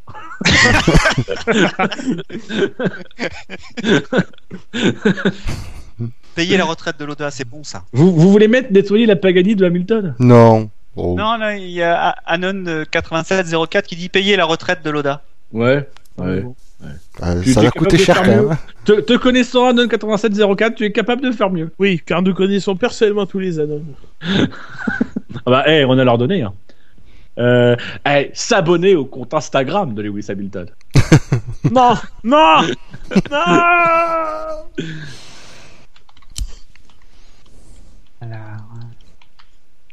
Qu'est-ce qu'on pourrait mettre d'autre euh... Chanter le dernier single de la copine d'Hamilton? Non, non, non, ça c'est cruel. C'est plus sa copine. Devant tout le paddock, bien sûr. Oh. Tu sais, Jackie, ça va, ça vient, ces choses. hein. Euh... Et quand ça vient, ça va, c'est ça Ah, il doit aller installer le magnétoscope de chez la grand-mère de Lewis Hamilton. Une punition. Ah ouais. Et c'est censé être drôle. Juste pour ça, je la mets. Bon, bah, alors, dis donc. Oh. C'était une vanne des années 30. Et la réaction de Bouchard, voilà. c'est Bah, excusez-moi, j'ai toujours un magnétoscope. Oui, oui, oui. J'ai un homme, il fait que euh, prendre de la place, il me sert à rien d'autre. En tout cas, la grand-mère, euh, elle en a un, c'est sûr. Elle a un manche-disque, alors. En 78 tours. Bah, ça dépend, c'est à Monaco. Si à Monaco, c'est 72 tours. Ah non, c'est bien 78. C'est 78 à Monaco bah oui. Ah merde. Bah, c'est pas ces deux. Contrebande. Le mec essaye de. J'ai pas compris une blague. Refaire la course sur le jeu vidéo F1 2014 en mode pas de dégâts. Euh, L'obliger à dire que les sifflets d'après Grand Prix sont appréciables. Gagner le championnat face à Hamilton. Mais on a dit une sanction. ah, Nathanaël, il rajoute Ah non, il en est capable. Euh, il nous en manque un, messieurs. On peut pas s'arrêter à 9. Si on, si on fait un 9, c'est pas un sondage. Ah, une sanction Bah, un point sur le permis. Oh, drôle. ça, ça, ça, ça tue, ça. Ah oui, donner un point de sans permis à Hamilton. Tu es comme ça. Non, non, il Et tu trouves point. ça drôle Ah bah voilà. ah Bah, Non, non, Ou un demi-point. Bonne guerre. Un demi-point, parce que c'est la FIA, ils, aiment- ils aiment pas trop euh, se, se statuer comme ça. Donc ça nous fait, on en a 10. Vous me direz après si vous voulez en rajouter un et si vous voulez en remplacer un autre. Quelle a été selon vous la véritable sanction infligée à Nico Rosberg par Mercedes? Recevoir 44 fessées. Euh, se faire nominer par tous les membres de l'écurie Mercedes au Ice Bucket Challenge, prendre le, le même coiffeur que Lewis Hamilton, s'occuper de Rocco et Coco pendant une semaine, se faire greffer l'iPod d'Hamilton aux oreilles, disputer le prochain Grand Prix dans le safety car, supporter vraiment l'en avant Guingamp, s'abonner au compte Instagram de Lewis Hamilton, installer le magnétoscope chez la grand-mère de Lewis, Ah, super. perdre un point, hein? Super cette proposition sur ah bah, euh, ou perdre un point sur sa super licence. Il vous paraît pas y avoir maillon- de maillon faible, on valide? Non, on peut changer la grand-mère parce que bon, c'est pas la vanne du siècle, mais quand même, ça peut. Mais moi, Dans le contexte, finalement, ça passe bien. Je reconnais mon on tort, fait ça la passe plutôt bien. majorité, on fait la majorité qui est pour supprimer la grand-mère. Je vote blanc. Non, le, le- le vote hein, de la grand-mère, pas la grand-mère directement. hein. Oui, non. Pas- Euh, aucune intention de. Moi, je veux le garder. moi aussi, je veux le garder. Mais vous êtes sadique pour m'humilier en place. Vas-y, Jackie. À la prochaine. Jackie, on la garde ou pas? Je suis contre. Je pense qu'elle est pas mal, hein. Ah, les enfoirés. On la garde. Vous me, forcez, vous me forcez à créer euh, 50 000 comptes pour voter, quoi. C'est même pas marrant. Prend deux minutes. Donc le sondage est, utilises un autre proxy. le sondage est officiellement en ligne. On y reviendra dans, dans deux semaines lors de la prochaine euh, question actu. Euh, T'as gardé les petit point, résultats euh, du, t'as gardé les résultats du précédent? Euh, oula, le précédent. Oula, je vais, je vais regarder. Ah, Le précédent, c'est la, la, course. Mais c'est l'effet, Oui. c'est l'effet de, bah Pour oui, course, ouais. mais il faut les garder, Et les alors le résultats. précédent, précédent. Est-ce que vous voulez le précédent, précédent? Oh la vache, bah ouais, vas-y. Euh, Parce y a tellement longtemps qu'on leur a oublié, donc ça va, ça va nous faire. Non, mais je- tu les gardes. Le précédent, c'était au mois de février. Avant la saison. Il y a eu du relâchement. Et c'était après le cheval de Troie. Quelle sera la nouvelle excuse de Maroussia pour ne pas rouler en essai Euh, Est-ce que je vous le fais dans l'ordre? Est-ce que je peux vous le faire dans l'ordre? Euh, je- euh, problème, c'est surtout c'est est-ce que je peux. Euh, j'en ai que 9 propositions, donc euh, déjà il y en a une qui manque. Euh, ta, ta, ta, ta. Alors, on avait, il y avait un insecte dans la voiture. Je, je, vous- je, vous- je vais, je vais toutes vous les proposer. Vous me direz pourquoi vous auriez voté. Ça, c'est Shinji, ça. D'accord? Et après, je vais pouvoir vous dire euh, si vous avez vraiment voté pour ça, etc. Donc, les propositions étaient il y avait un insecte dans la voiture. C'est effectivement c'est Shinji. C'est très traître. Je pouvais pas, j'avais piscine. Ah oui, bah ça. La coupe de cheveux de Lewis nous a distrait. Comme quoi, il y a une continuité. On a utilisé tous nos moteurs. Tu sais, t'as les métaphores filées, t'as des, là, t'as les vannes filées, quoi. Donc, on a utilisé tous nos moteurs. On attend Chuck Norris pour réparer la voiture. On avait perdu les clés de contact. On n'avait plus de flashback comme dans le jeu F1 2013. On cache notre jeu. c'est vrai, c'est bon ça. On est parti aux immanquables Peugeot. où Poutine a pris tout le budget pour finir ces JO.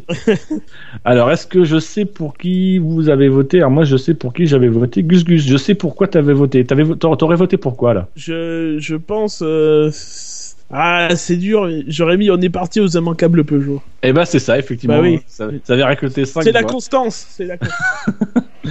Euh, et j'ai, j'ai, j'ai, j'ai, est-ce que j'ai Buchor, est-ce que j'ai Jackie? Non, je vous, vous n'apparaissez pas. Euh, moi, j'avais voté, euh, j'avais voté pourquoi? J'avais voté pour, on avait perdu les clés de contact. En toute honnêteté, je, je n'aurais pas voté pareil. tu vois On change. Euh, ah, j'ai un Toulousain. C'est peut-être toi.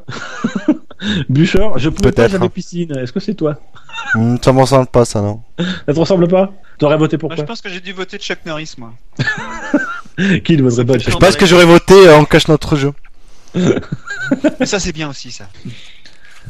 Pour information, Shinji, il avait voté quoi? Shinji, il avait voté. Il avait voté.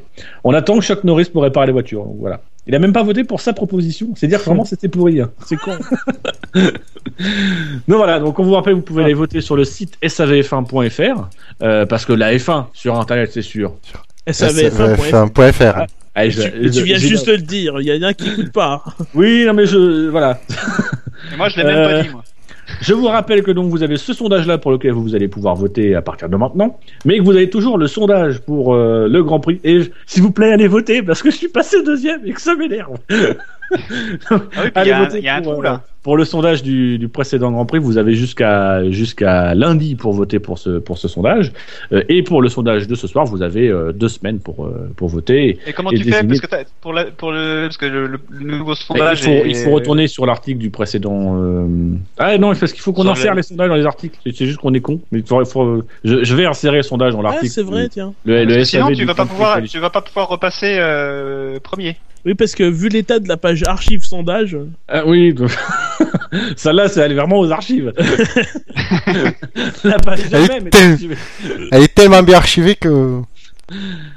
Donc, messieurs, pour, euh, pour terminer, je voulais, je voulais faire un petit clin d'œil. Je- J'en ai un tout petit peu parlé, mais. Euh, à mais la va- radio, c'est pas terrible. On va. ouais. Attention, je fais un clin d'œil. Ouais, mais il est champion du monde, lui. Hein. Euh, J'en ai un petit peu parlé. euh, il existe un, un autre podcast euh, sur la F1 qui était avant sur YouTube et qui maintenant fait du podcast audio, qui est hébergé sur sur PodCloud, donc qui est l'un de nos partenaires, hein, Pod, Pod Radio. Euh, qui propose plusieurs services, notamment euh, le service PodCloud.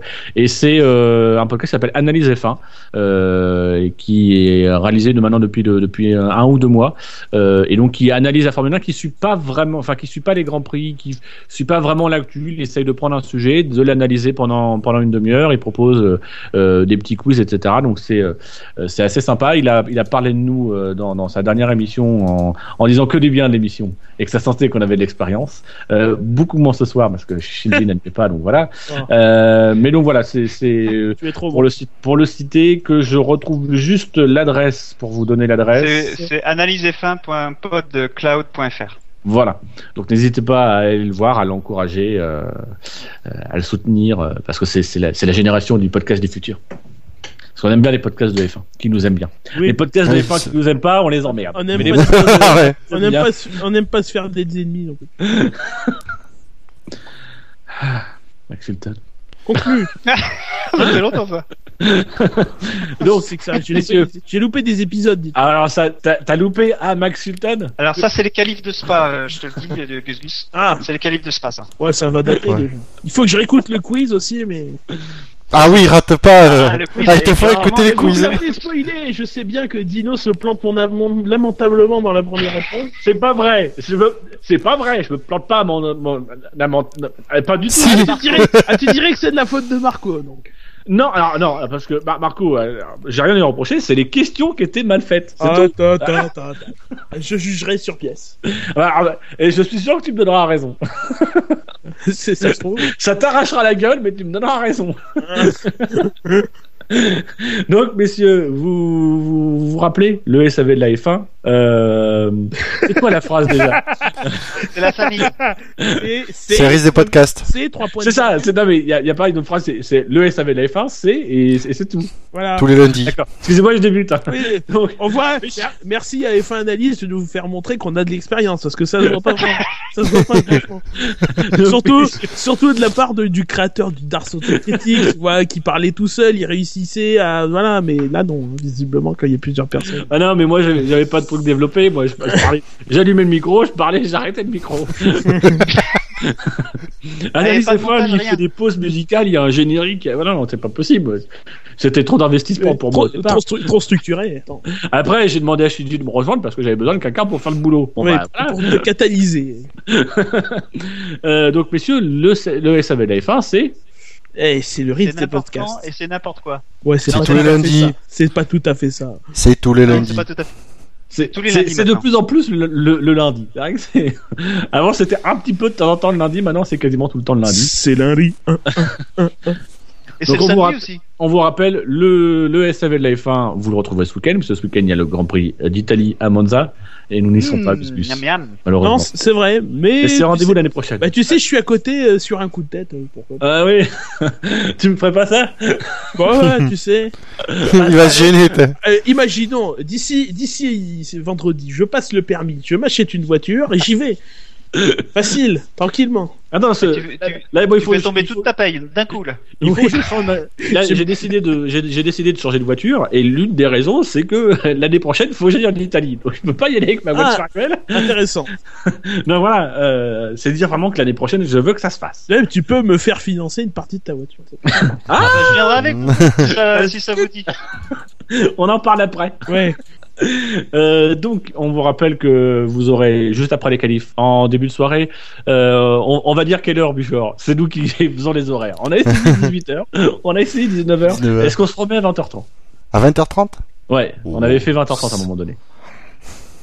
Moi, Ce c'est- moi, soit moi, 18h, soit 19h, soit 20h30. Pas moi, je t'avoue que j'ai, euh, du coup, moi, j'ai libère toute ma soirée, donc que ce soit 18h ou 22h, je m'en fous. C'est Non, vous verrez bien, ce sera indiqué sur Twitter, ce sera indiqué sur le site.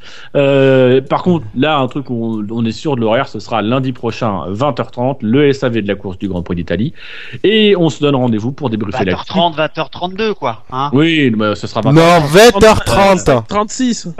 Voilà. Euh, et on se, don- on se donnera un rendez-vous pour la prochaine émission actu qui sera normalement dans deux semaines, sauf si, entre-temps, il y a une grosse annonce qui justifie de revoir le planning. Maintenant, le SAV, c'est effectivement tous les lundis et de temps en temps le samedi quand il y a un Grand Prix. Euh, donc, on vous souhaite à tous une bonne soirée. Euh, messieurs, un petit au revoir avant que je dise la phrase de Fab. Au revoir. Au revoir et Au surtout, ah, restez bon, restez branchés.